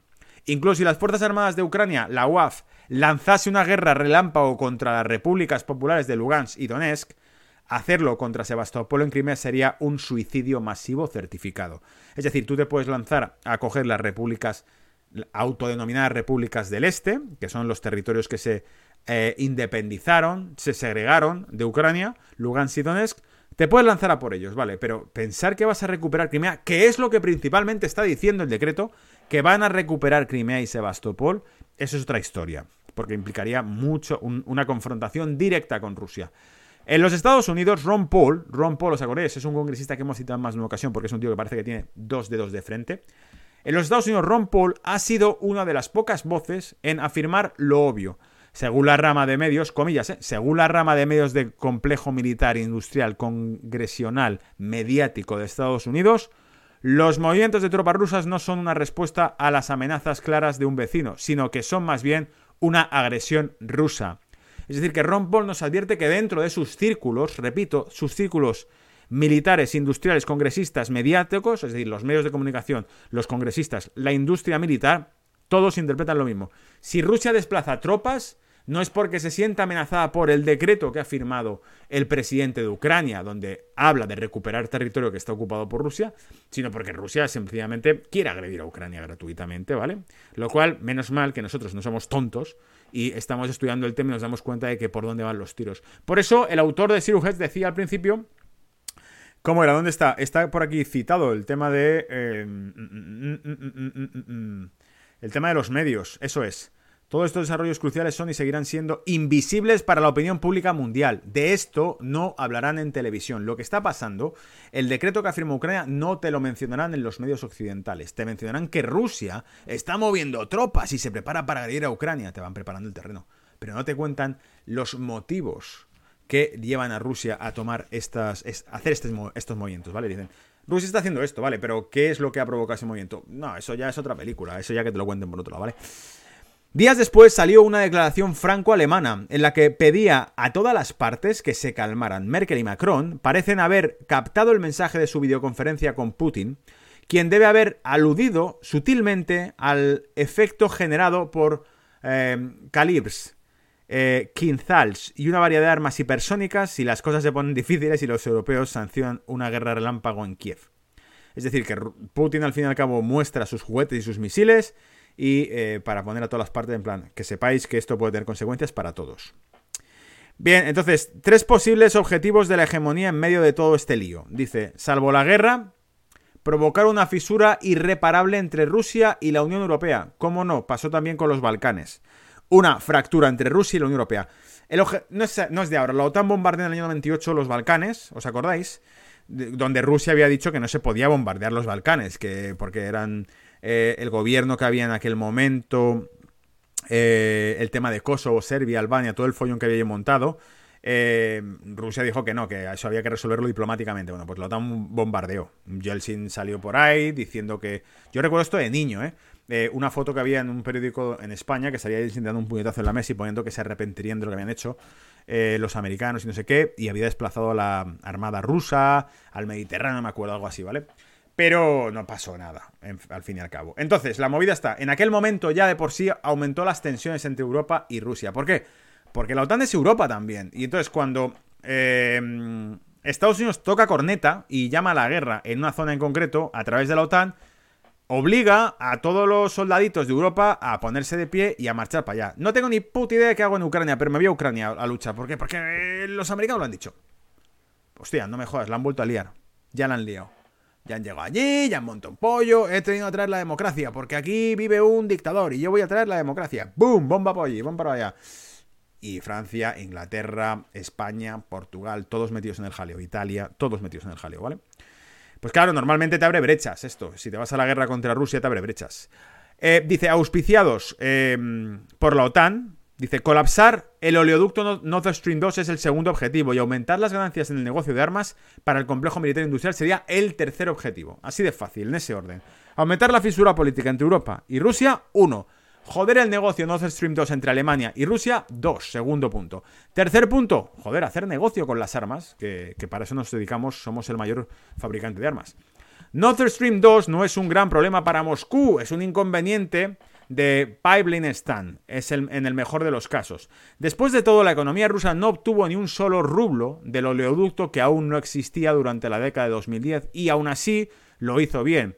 Si se cancela el Nord Stream 2, hay planes sobre la mesa para redirigir la mayor parte de los envíos de gas ruso hacia Euroasia, especialmente hacia China, que esto es lo que os digo que en su momento un periodista italiano citó.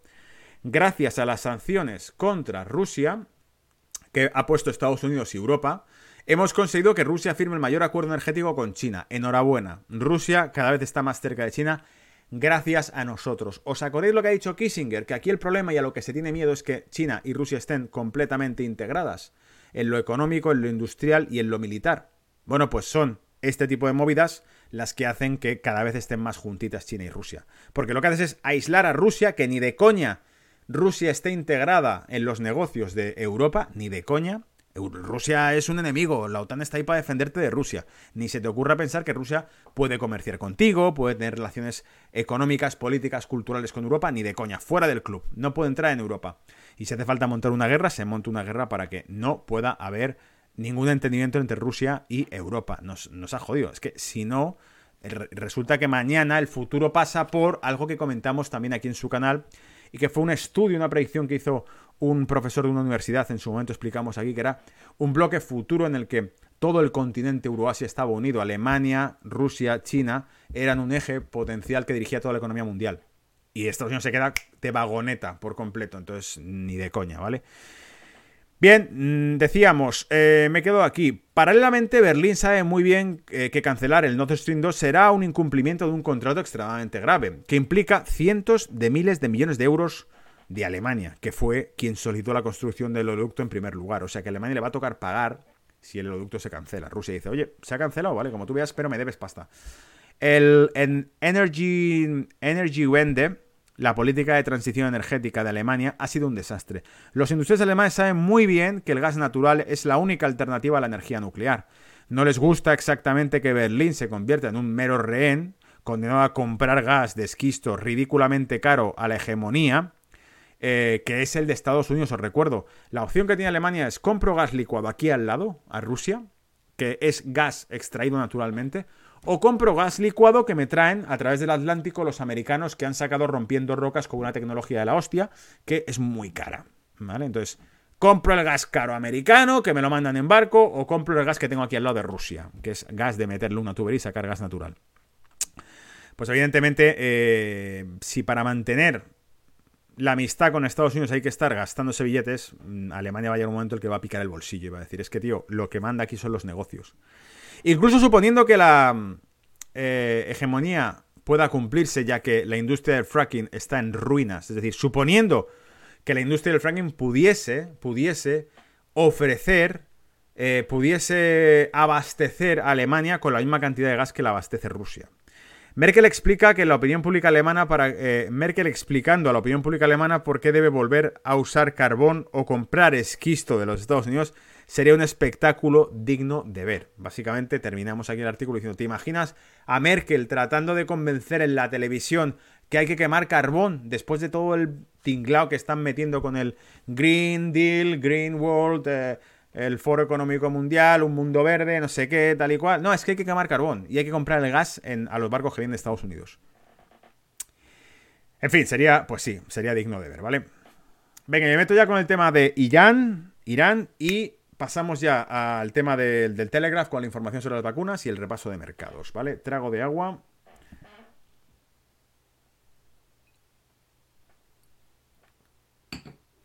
Y echo un ojo al chat para ver cómo vais, que estaréis a vuestra bola, imagino, del chat hablando. me decís por aquí, brillante Ron como siempre. Fran me decía, el de, el de era Nixon, efectivamente. Palo decía, esto Unidos hace el juego a Ucrania. Eh, Rusia. Yo no creo que sea que Estados Unidos hace el juego a Ucrania. Ah, la Unión Europea hace el juego a Estados Unidos con Ucrania, eso sí. Vale, conflicto bélico a las puertas de Europa, crisis comercial con Rusia, crisis de refugiados e inmigración ilegal. Verían los eurócratas. Muy bueno, Pablo.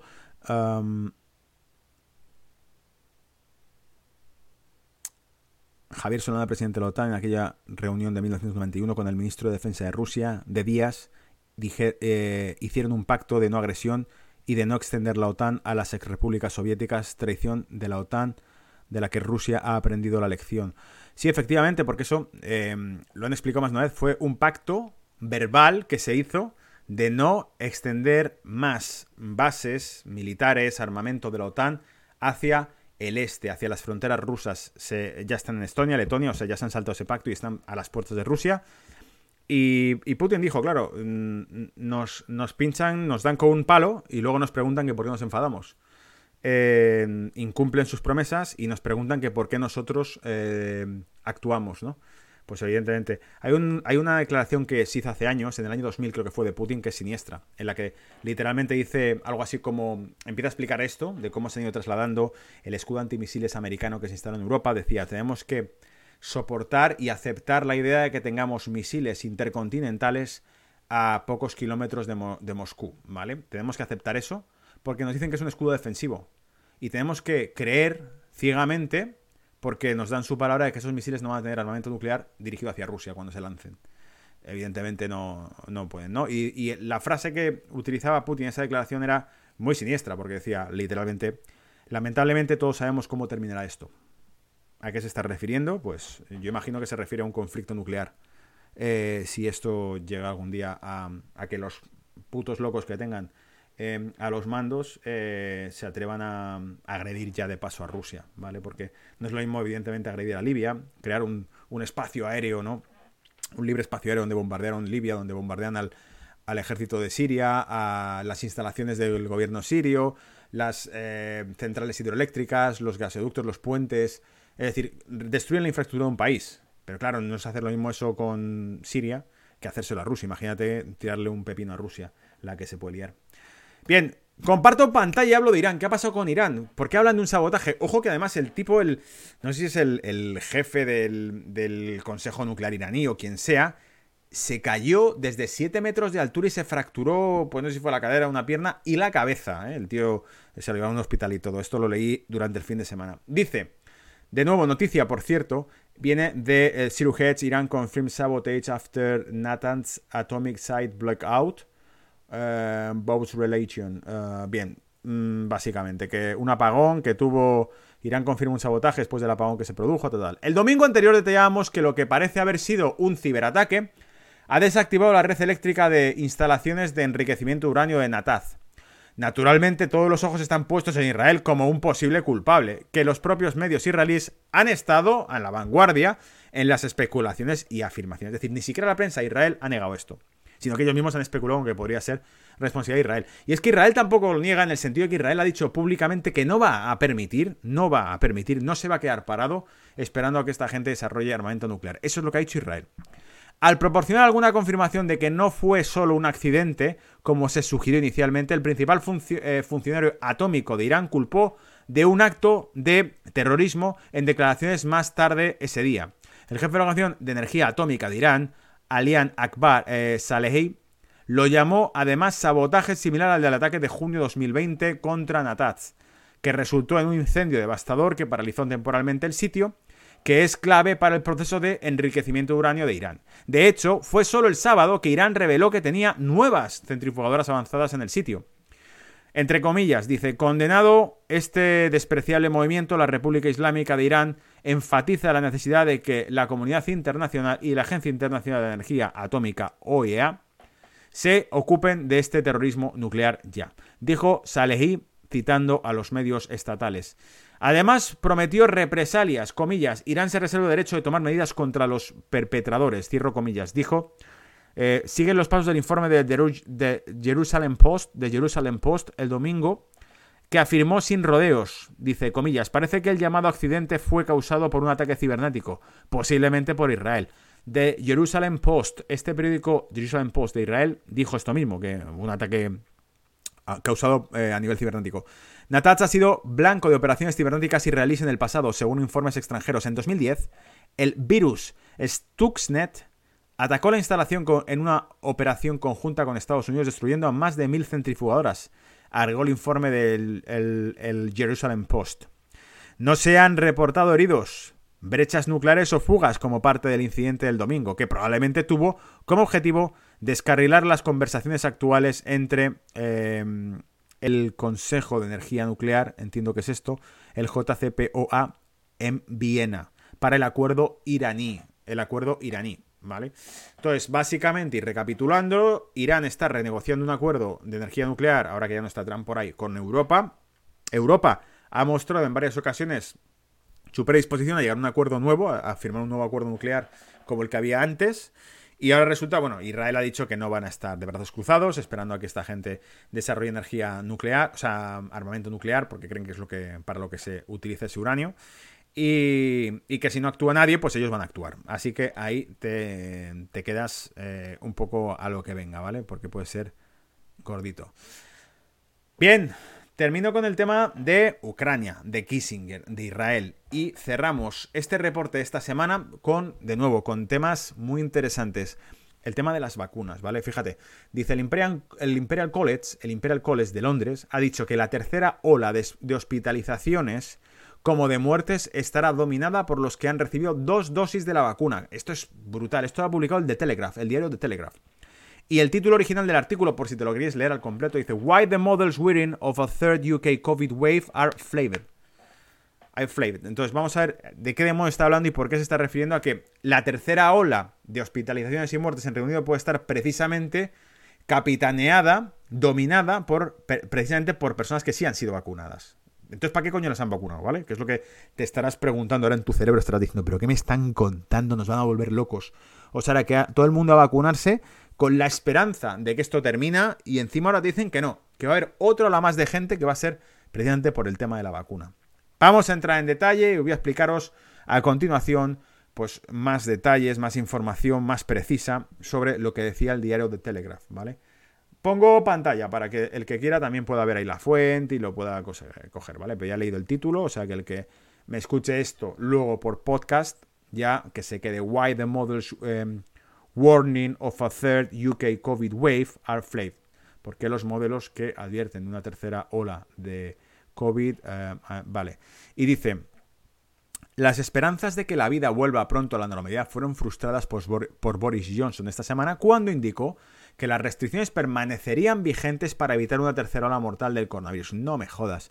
Es decir, si nos habían dicho ya que el 21 de junio se levantaban todas, si todo iba bien, y todo va bien porque los números están súper bajos en Reino Unido, ya teníamos la esperanza de que esto parecía que se terminaba. Acuérdate, Toda la película empezó como en el resto de países, acordaos, hacer memoria, estéis donde estéis, seguramente empezó igual en vuestro país empezó en 2020 diciendo que cerraban temporalmente todo, un lockdown de 15 días. Boris Johnson dijo que eran 15 días, temporalmente, paciencia, 15 días. 15 días y salimos. 15 días, sacrificio, 15 días, 15 días encerrado. 15 días sin ver a tus familiares, sin ver a tus amigos, sin socializar. 15 días, solo 15 días. Ya, y un huevo, ¿vale? 15 días y han pasado ya un año. Y ahí estamos. Pues ahora te dicen que no, que en verano tampoco. Como era de esperar, el anuncio se basó en un modelo excesivamente pesimista que sugirió que una liberación total del bloqueo en junio podría desencadenar una nueva ola de ingresos hospitalarios tan mala como el pico de enero y provocar hasta 59.900 muertes. Parece absurdo que Gran Bretaña se enfrente a una situación similar a la segunda ola después de un programa de vacunación extremadamente exitoso. Mira más de cerca el modelo del Imperial College, la Universidad de Warwick, y la Escuela de Higiene y Medicina Tropical de Londres, la LSHTM. LSHTM. Y pronto quedará claro cómo han surgido tales pronósticos nefastos. Mucho de los datos son innecesariamente negativos y a menudo están desactualizados. Pero estas son las razones por las que las cosas no son tan sombrías. The Telegraph va a hacer un recordatorio de datos publicados que nos dan un poquito de esperanza frente a los modelos em, apocalípticos que dicen, como ya decían los de la OMS, que morirían en torno a 15 millones de personas. A día de hoy, dos y algo, que no llega pues ni al 1% de la población mundial, ¿vale? Que por cierto, con la gripa dijeron lo mismo, que morirían de 15 a 50 millones de personas, si no, creo, si no recuerdo mal. Desde luego los 15 los ponían por ahí. Siempre lo ponen. Alguna vez acertarán, ¿vale? Pero siempre lo ponen. El documento, que data del 30 de marzo, dice, comillas, suponiendo que la eficacia de la vacuna sea optimista, incluso si se admitiese 2,7 millones de dosis de vacuna por semana hasta el 1 de agosto, 2 millones a partir de entonces, solo el 44,6% de la población estaría protegida contra la enfermedad grave. Debido a la vacunación o a la recuperación de la infección, antes del 21 de junio de 2021. Es decir, menos de la mitad de la población tendría algo de protección frente a una enfermedad grave, dado que ha pasado por el COVID o que ha sido vacunado. No está claro de dónde proviene esta cifra, pero los datos publicados por la Oficina Oficial de Estadísticas Nacionales, la ONS, el 30 de marzo mostraron, o sea, no sabemos de dónde se ha sacado ese dato del 44,6, porque la, el Centro Oficial de Estadística de Reino Unido, el ONS, a 30 de marzo mostró que el 54,7% de las personas en Inglaterra tenían anticuerpos contra COVID eh, el 14 de marzo. A mitad de marzo ya el 54,7% mostraban anticuerpos contra COVID. Más, bueno, más de la mitad de la población, casi el 55% de la población. ¿Por qué ellos subestiman esta cifra al 44,6? No lo explican. Pero ojo porque el Centro Nacional Estadístico de Reino Unido sí eh, mostraba no solo Inglaterra, el que menos era Escocia con un 40 y pico por ciento. Es decir, que hasta Escocia, que tenía menos incidencia, tenía ya eh, casi a la mitad eh, de la población con defensas para esto. Dice, continúa, también existe una creciente evidencia de que otras respuestas inmunes mantienen a raya el COVID, incluso sin anticuerpos. Puede haber algo de protección contra el virus. Células B, células T, llámalas como quieras porque están presentes. Esas células que son su función es la de reconocer una infección en tu cuerpo que ya ha estado presente en otras ocasiones y eh, mandar la orden de que genere un anticuerpo X de manera rápida, ¿vale? No tengo anticuerpos ya, pero tu cuerpo sigue reconociendo el virus y genera anticuerpos mucho más rápido. Aunque no estén presentes ahora, eh, lo están de manera rápida si es necesario, ¿vale? Células T. Los modelos de, de, propagación viral en los meses hasta junio también se basan en niveles de inmunidad del 34% del 34%, ¿vale? Y estamos hablando de que el Centro Nacional Estadístico ya ha dado un 54,7. Tú fíjate cómo subestiman esto. Nuevamente muy por debajo de lo que tenemos actualmente, es decir, la realidad no corresponde con el modelo. Sabemos que incluso a mediados de marzo era mucho más alto.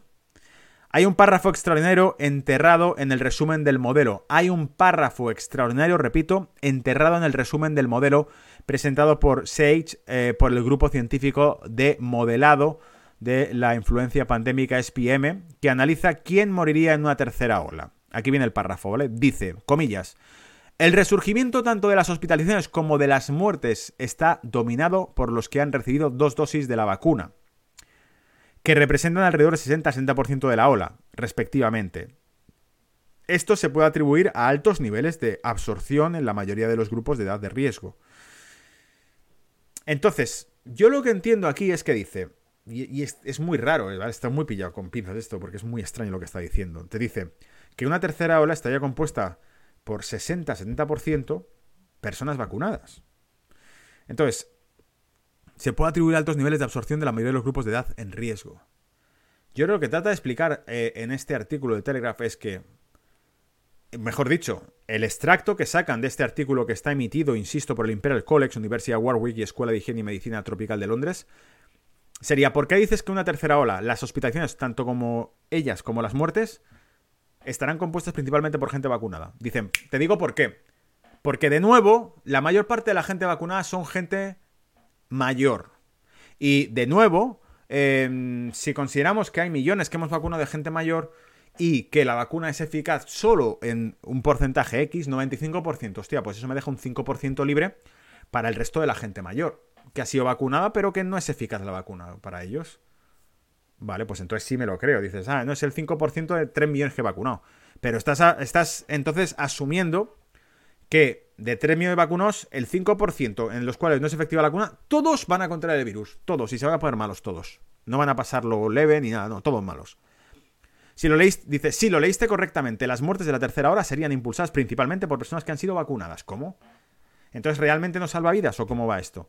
Y continúa. Dice, el razonamiento es que alrededor del 10% de los vacunados mayores de 50 años no estarán protegidos por la vacuna, basado en alrededor del 90% de la eficacia, lo equivalente a alrededor de 2,9 millones de personas. Claramente la tasa de mortalidad en la primera y segunda ola se mantuvo baja por las restricciones, pero ¿realmente debemos creer que un programa de vacunación masiva duplicará con creces el riesgo de muerte en los mayores de 50 años desprotegidos? Dice básicamente que si levantamos todas las restricciones, entonces habrá un impacto mucho más fuerte y aunque estén vacunados, claro, la hostia va a ser tan grande que va a haber un, montón de gente que va, que va a morir aún vacunada. Imperial también ha ignorado el hecho de que las vacunas reducen sustancialmente la transmisión. AstraZeneca es un 67%, 67% y Pfizer un 75% efectivas en esto. Reducen la transmisión. La gente vacunada no transmite como tal, ¿vale? Y vale la pena tener en cuenta que una proporción sustancial de estas personas no vacunadas ya tendrán inmunidad a una infección previa o inmunidad natural a los coronavirus. ¿Vale? Tendrán inmunidad a una infección previa o inmunidad natural a los coronavirus. Es decir, estamos obviando, primero, que probablemente habiéndose vacunado transmitan menos el virus, sencillamente porque tienen anticuerpos que lo agarran, lo captan y lo neutralizan, que si no. Entonces habrá menor transmisión, etc. Eso es lo que la ciencia nos ha vendido para colocarnos la vacuna que te va a inmunizar, que, mm, suponen, ya lo decíamos, los CDC han dicho que no. Los CDC han dicho que, que podría haber transmisión en, gente vacunada, ¿vale? Francia dijo igualmente que como la gente vacunada no sabemos todavía cómo van a diseminar ese virus, porque por si acaso, cuidado con eso, ¿vale? Francia, ¿os acordáis? El Consejo de Estado de Francia, que la gente vacunada no puede estar viajando libremente por ahí porque no saben qué impacto tendrá socialmente sobre el tema de la pandemia. Así que nos queda la opción esta de, bueno, vale, pues eh, vamos a suponer entonces que las vacunas funcionan, dan inmunidad y que además, además reducen la transmisión. Por lo tanto, una tercera ola tan grande, tan gocha como la anterior, no puede producirse sencillamente porque, joder, he metido millones de gente eh, inmunes a esto. Digan lo que digan. Entonces, ¿por qué este ahora mismo? ¿Por qué esta, esta vendernos esta visión de que todo se va al garete? ¿Vale? Ahí lo dejo, voy a pasar con el reporte de mercado.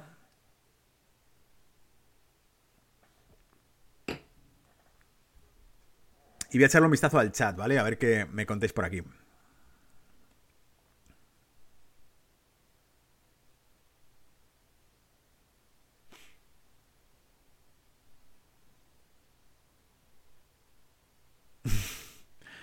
ah, wow, menos mal que leo el comentario. A ver, esto muy interesante, ¿vale? El viernes por la noche vi una entrevista que habían hecho al director del laboratorio del Sputnik V. Eh, un tipo con 69 años, eh, una eminencia de inmunología en Rusia, etc. Y explicaba por qué era buena, los vectores que habían utilizado.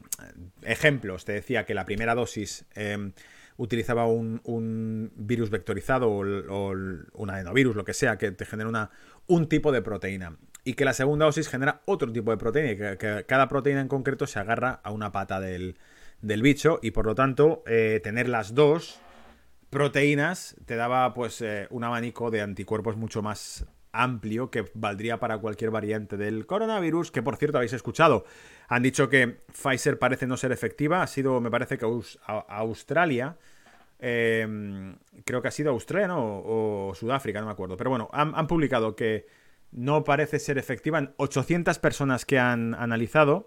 Al parecer era más presente de los vacunados, era más presente los vacunados con Pfizer, habían contraído más eh, la nueva cepa de Sudáfrica que los que no. A saber, porque eso es una película que te van contando, cada capítulo es distinto al anterior, ¿vale? No tiene ningún sentido. Pero ahora que decía esto aquí en el chat, Pablo, eh, comentaba si Europa va a comprar finalmente la vacuna Sputnik rusa. En esta entrevista que os decía al director del laboratorio que ha fabricado la Sputnik V, decía el tipo que mm, se haría una. que lo que había, y esto es diciembre de 2020, ¿vale? Hace meses ya. Decía el tipo que lo que había era un acuerdo para producir junto con AstraZeneca o con Oxford la vacuna rusa también en Europa. Entonces decía, ¿utilizarán los dos vectores rusos? dijo, no.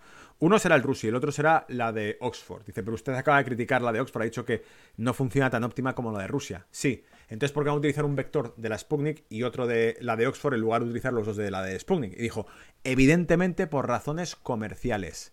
Es decir, te lo dice clarísimo. Por razones políticas y comerciales, no, vamos a hacer, no queremos hacer la mejor vacuna del mundo. Queremos hacer una vacuna rentable para nuestros socios. ¿Tú quieres venderla en Europa? Pues tienes que pasar primero por caja y hacer un negocio conmigo. Ya, pero es que quiero vender este producto, que es el bueno. Da igual, el mío puede ser más o menos igual de bueno, ¿vale? Pero la movida está en que si quieres venderlo aquí dentro, en Europa, en mi mercado, tienes que hacer negocios conmigo. Bueno, pues esto no sé si roza la corrupción o no, pero, pero por ahí se aproxima, ¿vale? Eh, porque son así los negocios realmente. Entonces, esa es la puta realidad de las cosas. Cuando nos ponemos a estudiar esos temas, te das cuenta que los que están arriba, arriba, arriba, esto se decide eh, en función. O sea, las decisiones políticas dependen de acuerdos comerciales internacionales. Fin de la historia, democracia, mis huevos, ¿vale? Y, bueno, em, un detalle que me pareció muy curioso. Os vais a caer para atrás. Fran, atento porque esto seguro que te mola, ¿vale? Atentos todos. En una entrevista, en la entrevista, en un momento de la entrevista, de hecho lo tengo por aquí, ¿sabes? Vamos a hacerlo porque lo voy a poner en el micro. Pero en un momento de la entrevista el tipo dice em, que tiene muy buenas, muy buenas defensas, ¿vale? Que le dio mucha inmunidad la vacuna. Eh, el tipo tiene 69 años, ¿eh? Y dice que le dio bastante inmunidad a la vacuna, que sí, que es que es muy buena. Y dice, bueno, te dio inmunidad porque es muy buena la vacuna. Y dice, no, no es que sea muy buena, es que me dio X niveles de anticuerpos. Ocho meses después me lo volví a tomar y tenía niveles similares. Esto es porque es muy buena la vacuna. Puede ser, pero la verdad es que probablemente es porque no sigo ninguna medida restrictiva. No utilizo la mascarilla en ningún sitio público. Voy en metro, voy al supermercado y voy a todas partes sin mascarilla. Y por lo tanto, mi cuerpo está constantemente en contacto con ese agente y con otros. Y por eso estoy constantemente generando anticuerpos. Luego, básicamente, este jefe este jefazo, este director del laboratorio ruso, el tipo experto en inmunología, un señor ya de 69 años que lleva toda su vida estudiando esto, nos da a entender algo. Joder, parte de la idea de que se desarrolle inmunidad en el cuerpo humano es que está en contacto con patógenos. Por lo tanto, el tenerles aislados y con mascarilla todo el rato probablemente reduce esas defensas. No te lo digo yo, te lo dice aquí. El título de anticuerpos resultó ser el mismo. Creo que no es porque la vacuna es una maravilla, sino porque tenía un título inicial muy alto y porque infrinjo las normas y siempre voy sin mascarilla. Como el virus está presente ahora en todos los lugares públicos, en el transporte y en las tiendas, así mi sistema inmune está en contacto continuo con el virus y se mantiene constantemente activo. Tener dos fiestas. Pues ahí lo habéis oído. Brutal, ¿eh? Brutal. Me quedé alucinando con esto, porque el comentario pasa desapercibido en la entrevista, pero te quedas diciendo, acaba de decir lo que ha dicho, y por cierto, está aquí Adolfo citando a un genio, siempre me ha llamado la atención este hombre, alguna vez intentado leer algún libro suyo, pero es muy denso, Alistair Crowley dice, cada hombre y cada mujer es una estrella, y AstraZeneca significa matar estrellas, traducción del rumano, AstraZeneca. Qué bueno, Adolfo, pues mándame material de esto o, temas interesantes en el, dices, del libro de la ley de Telema. Los telemitas, ¿vale? Mándame algún correo de este tipo de temas que también me gustan, ¿ok? Eh, siempre me ha, fascinado los temas de, de, ocultismo, porque claro, cuando te basas en que casi todo lo que funciona funciona a través de numerología y cosas de estas, y son números y nos encanta la economía y los mercados, pues hay que estudiarlo. Los Fibonacci, el que opera un mercado y ha visto las proporciones de Fibonacci sabe de qué va la historia y alucina con, esto. Los números están en todas partes en código. Vale, cierro el chat. Metemos repaso de mercado y cerramos, ¿vale? Por hoy. Eh, entonces, lo primero que he sacado, el gráfico como siempre de China. Os pongo pantalla completa para que lo veáis bien. El yuan frente al dólar. Y en el yuan frente al dólar lo que me he dado cuenta es que rebota parcialmente. Ahí lo tenéis, hay un ligero rebote hacia arriba. Pero es que la figura está rota. O sea, la figura es bajista, yo creo, en, principalmente. Entonces, lo que estamos viendo es que el yuan frente al dólar ha retrocedido durante las últimas semanas y, francamente, yo creo que por mucho que esta última, esta última semana suba un poco, sigue siendo un patrón bajista ya el que tiene el yuan frente al, dólar, ¿vale? Aquí tenemos el patrón del propio dólar, el índice dólar. Lo veis, la semana pasada hablábamos de esto, un hombro cabeza hombro invertido que había roto, que había entrado en la zona eh, aquí, de, por encima del 92 puntos en el índice dólar. Se estaba dando la vuelta, podía aguantar perfectamente. Vamos a verlo esta semana, fijaos. Por cierto, se me habían borrado todos los niveles en Trading View, ¿vale? Por eso lo veis ahí mm, virgen, pero he tratado de replicarlo prácticamente igual que la semana pasada. Hemos visto un retroceso, eso es cierto. Ha perdido los 92, pero sigue en 91,95. Entonces yo creo, sigo pensando que el dólar, si mantiene los 92, eh, va a sacarle cabeza frente al euro. El euro dólar subiendo también, semana hace dos semanas, empieza a quebrar pierde este nivel, pega un pullback para atrás, lo veis ahí, y ahí está el pullback llegando pues a una especie de doble techo, ¿vale? Igualmente, yo sigo pensando que esto pues eh, también es bajista, le costaría mucho recuperar los niveles perdidos. Y aquí lo tengo también, pues bueno, aquí tenéis el motivo. Podéis ver cómo la, la media de 34 y 55 hacen base en la media de 200 que habíamos perdido. Por eso os advertí, cuidado, se pierde la media de 200, hay un pullback tratando de recuperarla, pero si esto se sigue cayendo, como la media de 34 y 55 cruce la de 200, te viene una tendencia bajista de largo plazo. Es decir, nos tiramos meses con el eurodólar bajista, que sería lo lógico bajo mi punto de vista. Yo estoy corto en eurodólar desde noviembre, o sea que me he comido una subida increíble. Y aún así, sigo sin cerrar los cortos, pese a la bajada que tuvo aquí. He visto que a la vuelta está ahora recuperando la media de 200 y aún así me espero. ¿Por qué? Porque si no cerré por ahí arriba, ¿qué más me da ya? Vamos a aguantar un poco a ver qué va tirando esto Pero yo creo que la tendencia general va a ser un retroceso fuerte del euro contra el dólar, porque Europa tiene muchos problemas estructurales que va a tener que resolver sus tasas de deuda. España ya ha dicho que tiene que retrasar los presupuestos que, que va a mandar la Unión Europea para el programa de, rescates. Ya hablábamos también de que eh, los tribunales en Alemania podían bloquear las cuotas de rescate. Entonces, en cuanto este tipo de temas salgan y van a salir, van a dificultar la recuperación de, de Europa porque es que es de libro, siempre ocurre. Siempre ocurre, es una jaula de grillos, al final acaban peleándose todo, tienen que ser preaprobados en los parlamentos las medidas de ajuste que van a venir con el rescate. Cuando todo esto salga a la luz de estos debates, van a generar tal controversia, tal descontento, etcétera, que van a provocar lo que provocaron ya en 2012. 2010-2012, ¿vale? Acordaros las crisis de deuda hubo entonces. Y eso está incubándose a fuego lento. Bien, el SP500 flipas, alucinas, rompe la tendencia que tenía alcista y encima supera los 4.000 puntos y está por ahí desbocado. Pues nada, él a su bola. Es otra película, Wall Street. ¿Lo veis? Ya te digo, yo aquí es que en el SP ni me meto porque como veo que va mmm, contra viento y marea con todo, pues digo, te puedes aventurar con pillar alguna corrección bajista, pero dices, pero que es que esto no cae nunca, no corrige nunca. Pase lo que pase, sube. Chiste que mandó Álvaro García una vez por el WhatsApp. El SP500 vuelve a batir máximos históricos y ponía abajo postdata, no importa cuándo estés leyendo esta noticia, es decir, siempre va a estar batiendo récords históricos. Nasdaq, fíjate Nasdaq la que ha hecho. Nasdaq, si lo veis en cuatro horas, está haciendo cambio de tendencia, pero mientras tanto da un poco igual.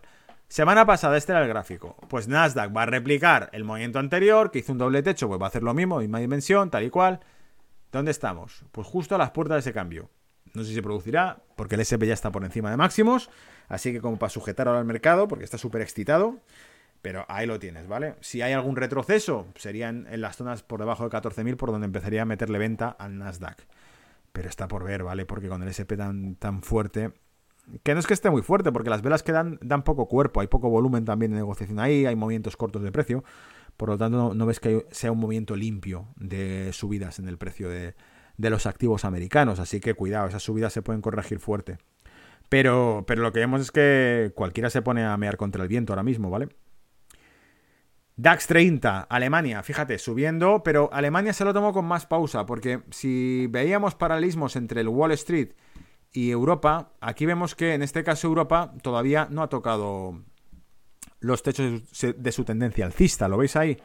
Alemania tiene que meter mucho dinero para llegar a los 15.500 que estarían aquí más o menos aproximadamente y de momento no, no tira por ahí. Y cuanto más tarde en aprovechar la tendencia que tenga Estados Unidos, más significa que no se está creyendo el público, no se cree la subida de Wall Street, porque entonces Alemania también subiría sin problema a esos techos que tiene ahí cerquita y no está subiendo, ¿vale? Y si no está subiendo, fíjate, el IBEX tampoco está subiendo. El IBEX, semana pasada os hablé, movimiento bajista aquí, igualmente me desobedeció, el mercado siguió tirando.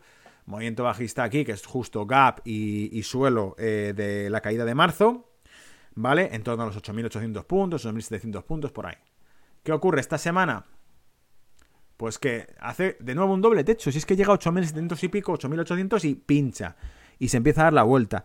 Yo sigo pensando que esto va a traer una corrección de mercado. Porque no puede estar subiendo eternamente. Fijaos la pedazo de subida que trajo. Y apenas corrigió el movimiento.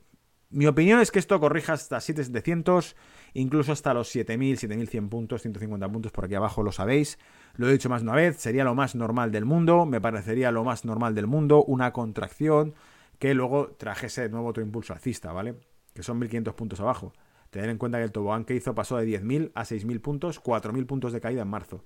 ¿Cuándo hay una corrección del mercado europeo? Porque de momento estamos en piloto automático, las cosas están jodidas y sigue subiendo como si nada. Bitcoin, ha roto la neckline de la figura alcista que teníamos hombro calcio hombro invertido, objetivo a 70.000 dólares. Bitcoin, lo veis ahí. Y de momento ha roto con fuerza, lo veis. Mete un buen latigazo. Y ya sabéis que el objetivo que tenemos, que es una proyección de FIBO hacia el 105,8, nos llevaría a en torno a los 80.000, 80.150 dólares eh, el Bitcoin, ¿vale? Y ahí está. Ha roto, se ha activado, ¿lo veis?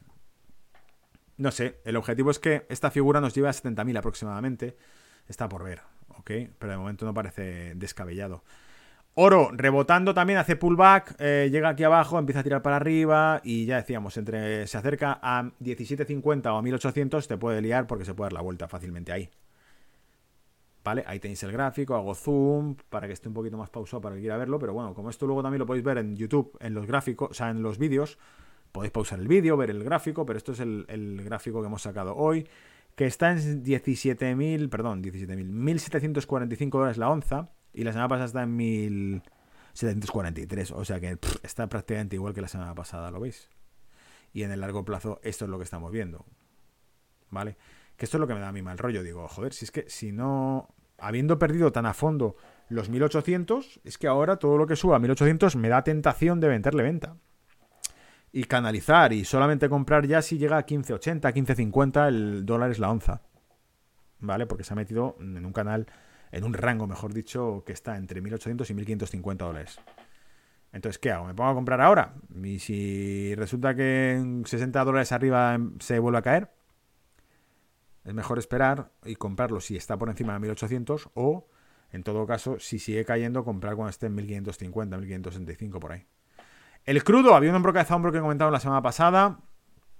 Este, que ya dijimos la semana pasada que no era bonito comentarlo porque se veía muy claro, pero no daría mucho juego porque la tendencia de fondo era tan alcista, lo veis, aquí se ve claro. Es aquí el hombro cabeza hombro y dices, vea, esto, cómo lo van a parar. Me está diciendo que si cumple esta figura lo va a, va a perforar esta línea de tendencia, ni de coña. Entonces, esta semana de momento lo que hemos visto es que se empieza a deshacer el hombro cabeza hombro. Para, se queda paralelo, hace una cuña más bien casi un banderín justo en esta pata y por lo tanto se va perdiendo la forma del hombro cabeza hombro y por lo tanto se neutraliza. Lo más probable es que, como decíamos, veamos 70 dólares, veamos 75 dólares, 72 dólares barril en Brent.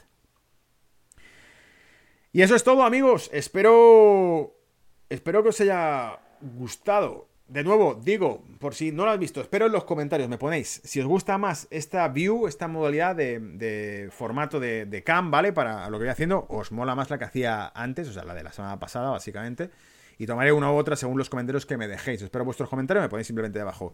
Pues a mí me gusta más cuando se hace la otra toma, aunque realmente para los gráficos da igual, porque como para los gráficos os los pongo en pantalla completa y luego solamente me veis la cara para despedirme, me veis el gesto solamente cuando me despido de vosotros, pues qué más da, ¿no?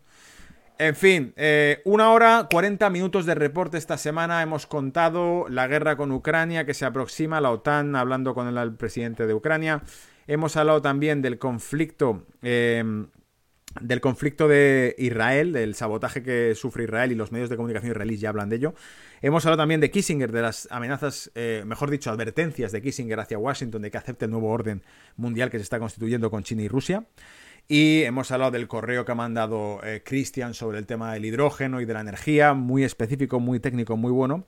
La consulta de stop loss que me hacéis al principio sobre una ejecución en un broker, uno de los seguidores de Brújula de Mercado se quejaba de una ejecución, la hemos explicado. Y eh, el diario de Telegraph como postre final, donde hablábamos del tema de cómo eh, el, el Imperial College de Londres habla de que una tercera ola estaría básicamente en un 60 o 60% constituida tanto en hospitalizaciones como muertes por gente vacunada. ¿Qué? ¿De qué coño va esto? Pues ahí está explicado en el artículo del Telegraph que os he sacado hoy y que os he explicado en el reporte de hoy. Nos vemos la semana que viene, hablamos en los comentarios o en el chat de, de Telegram. Y nada, cuidaos y suerte con el mercado. Chao.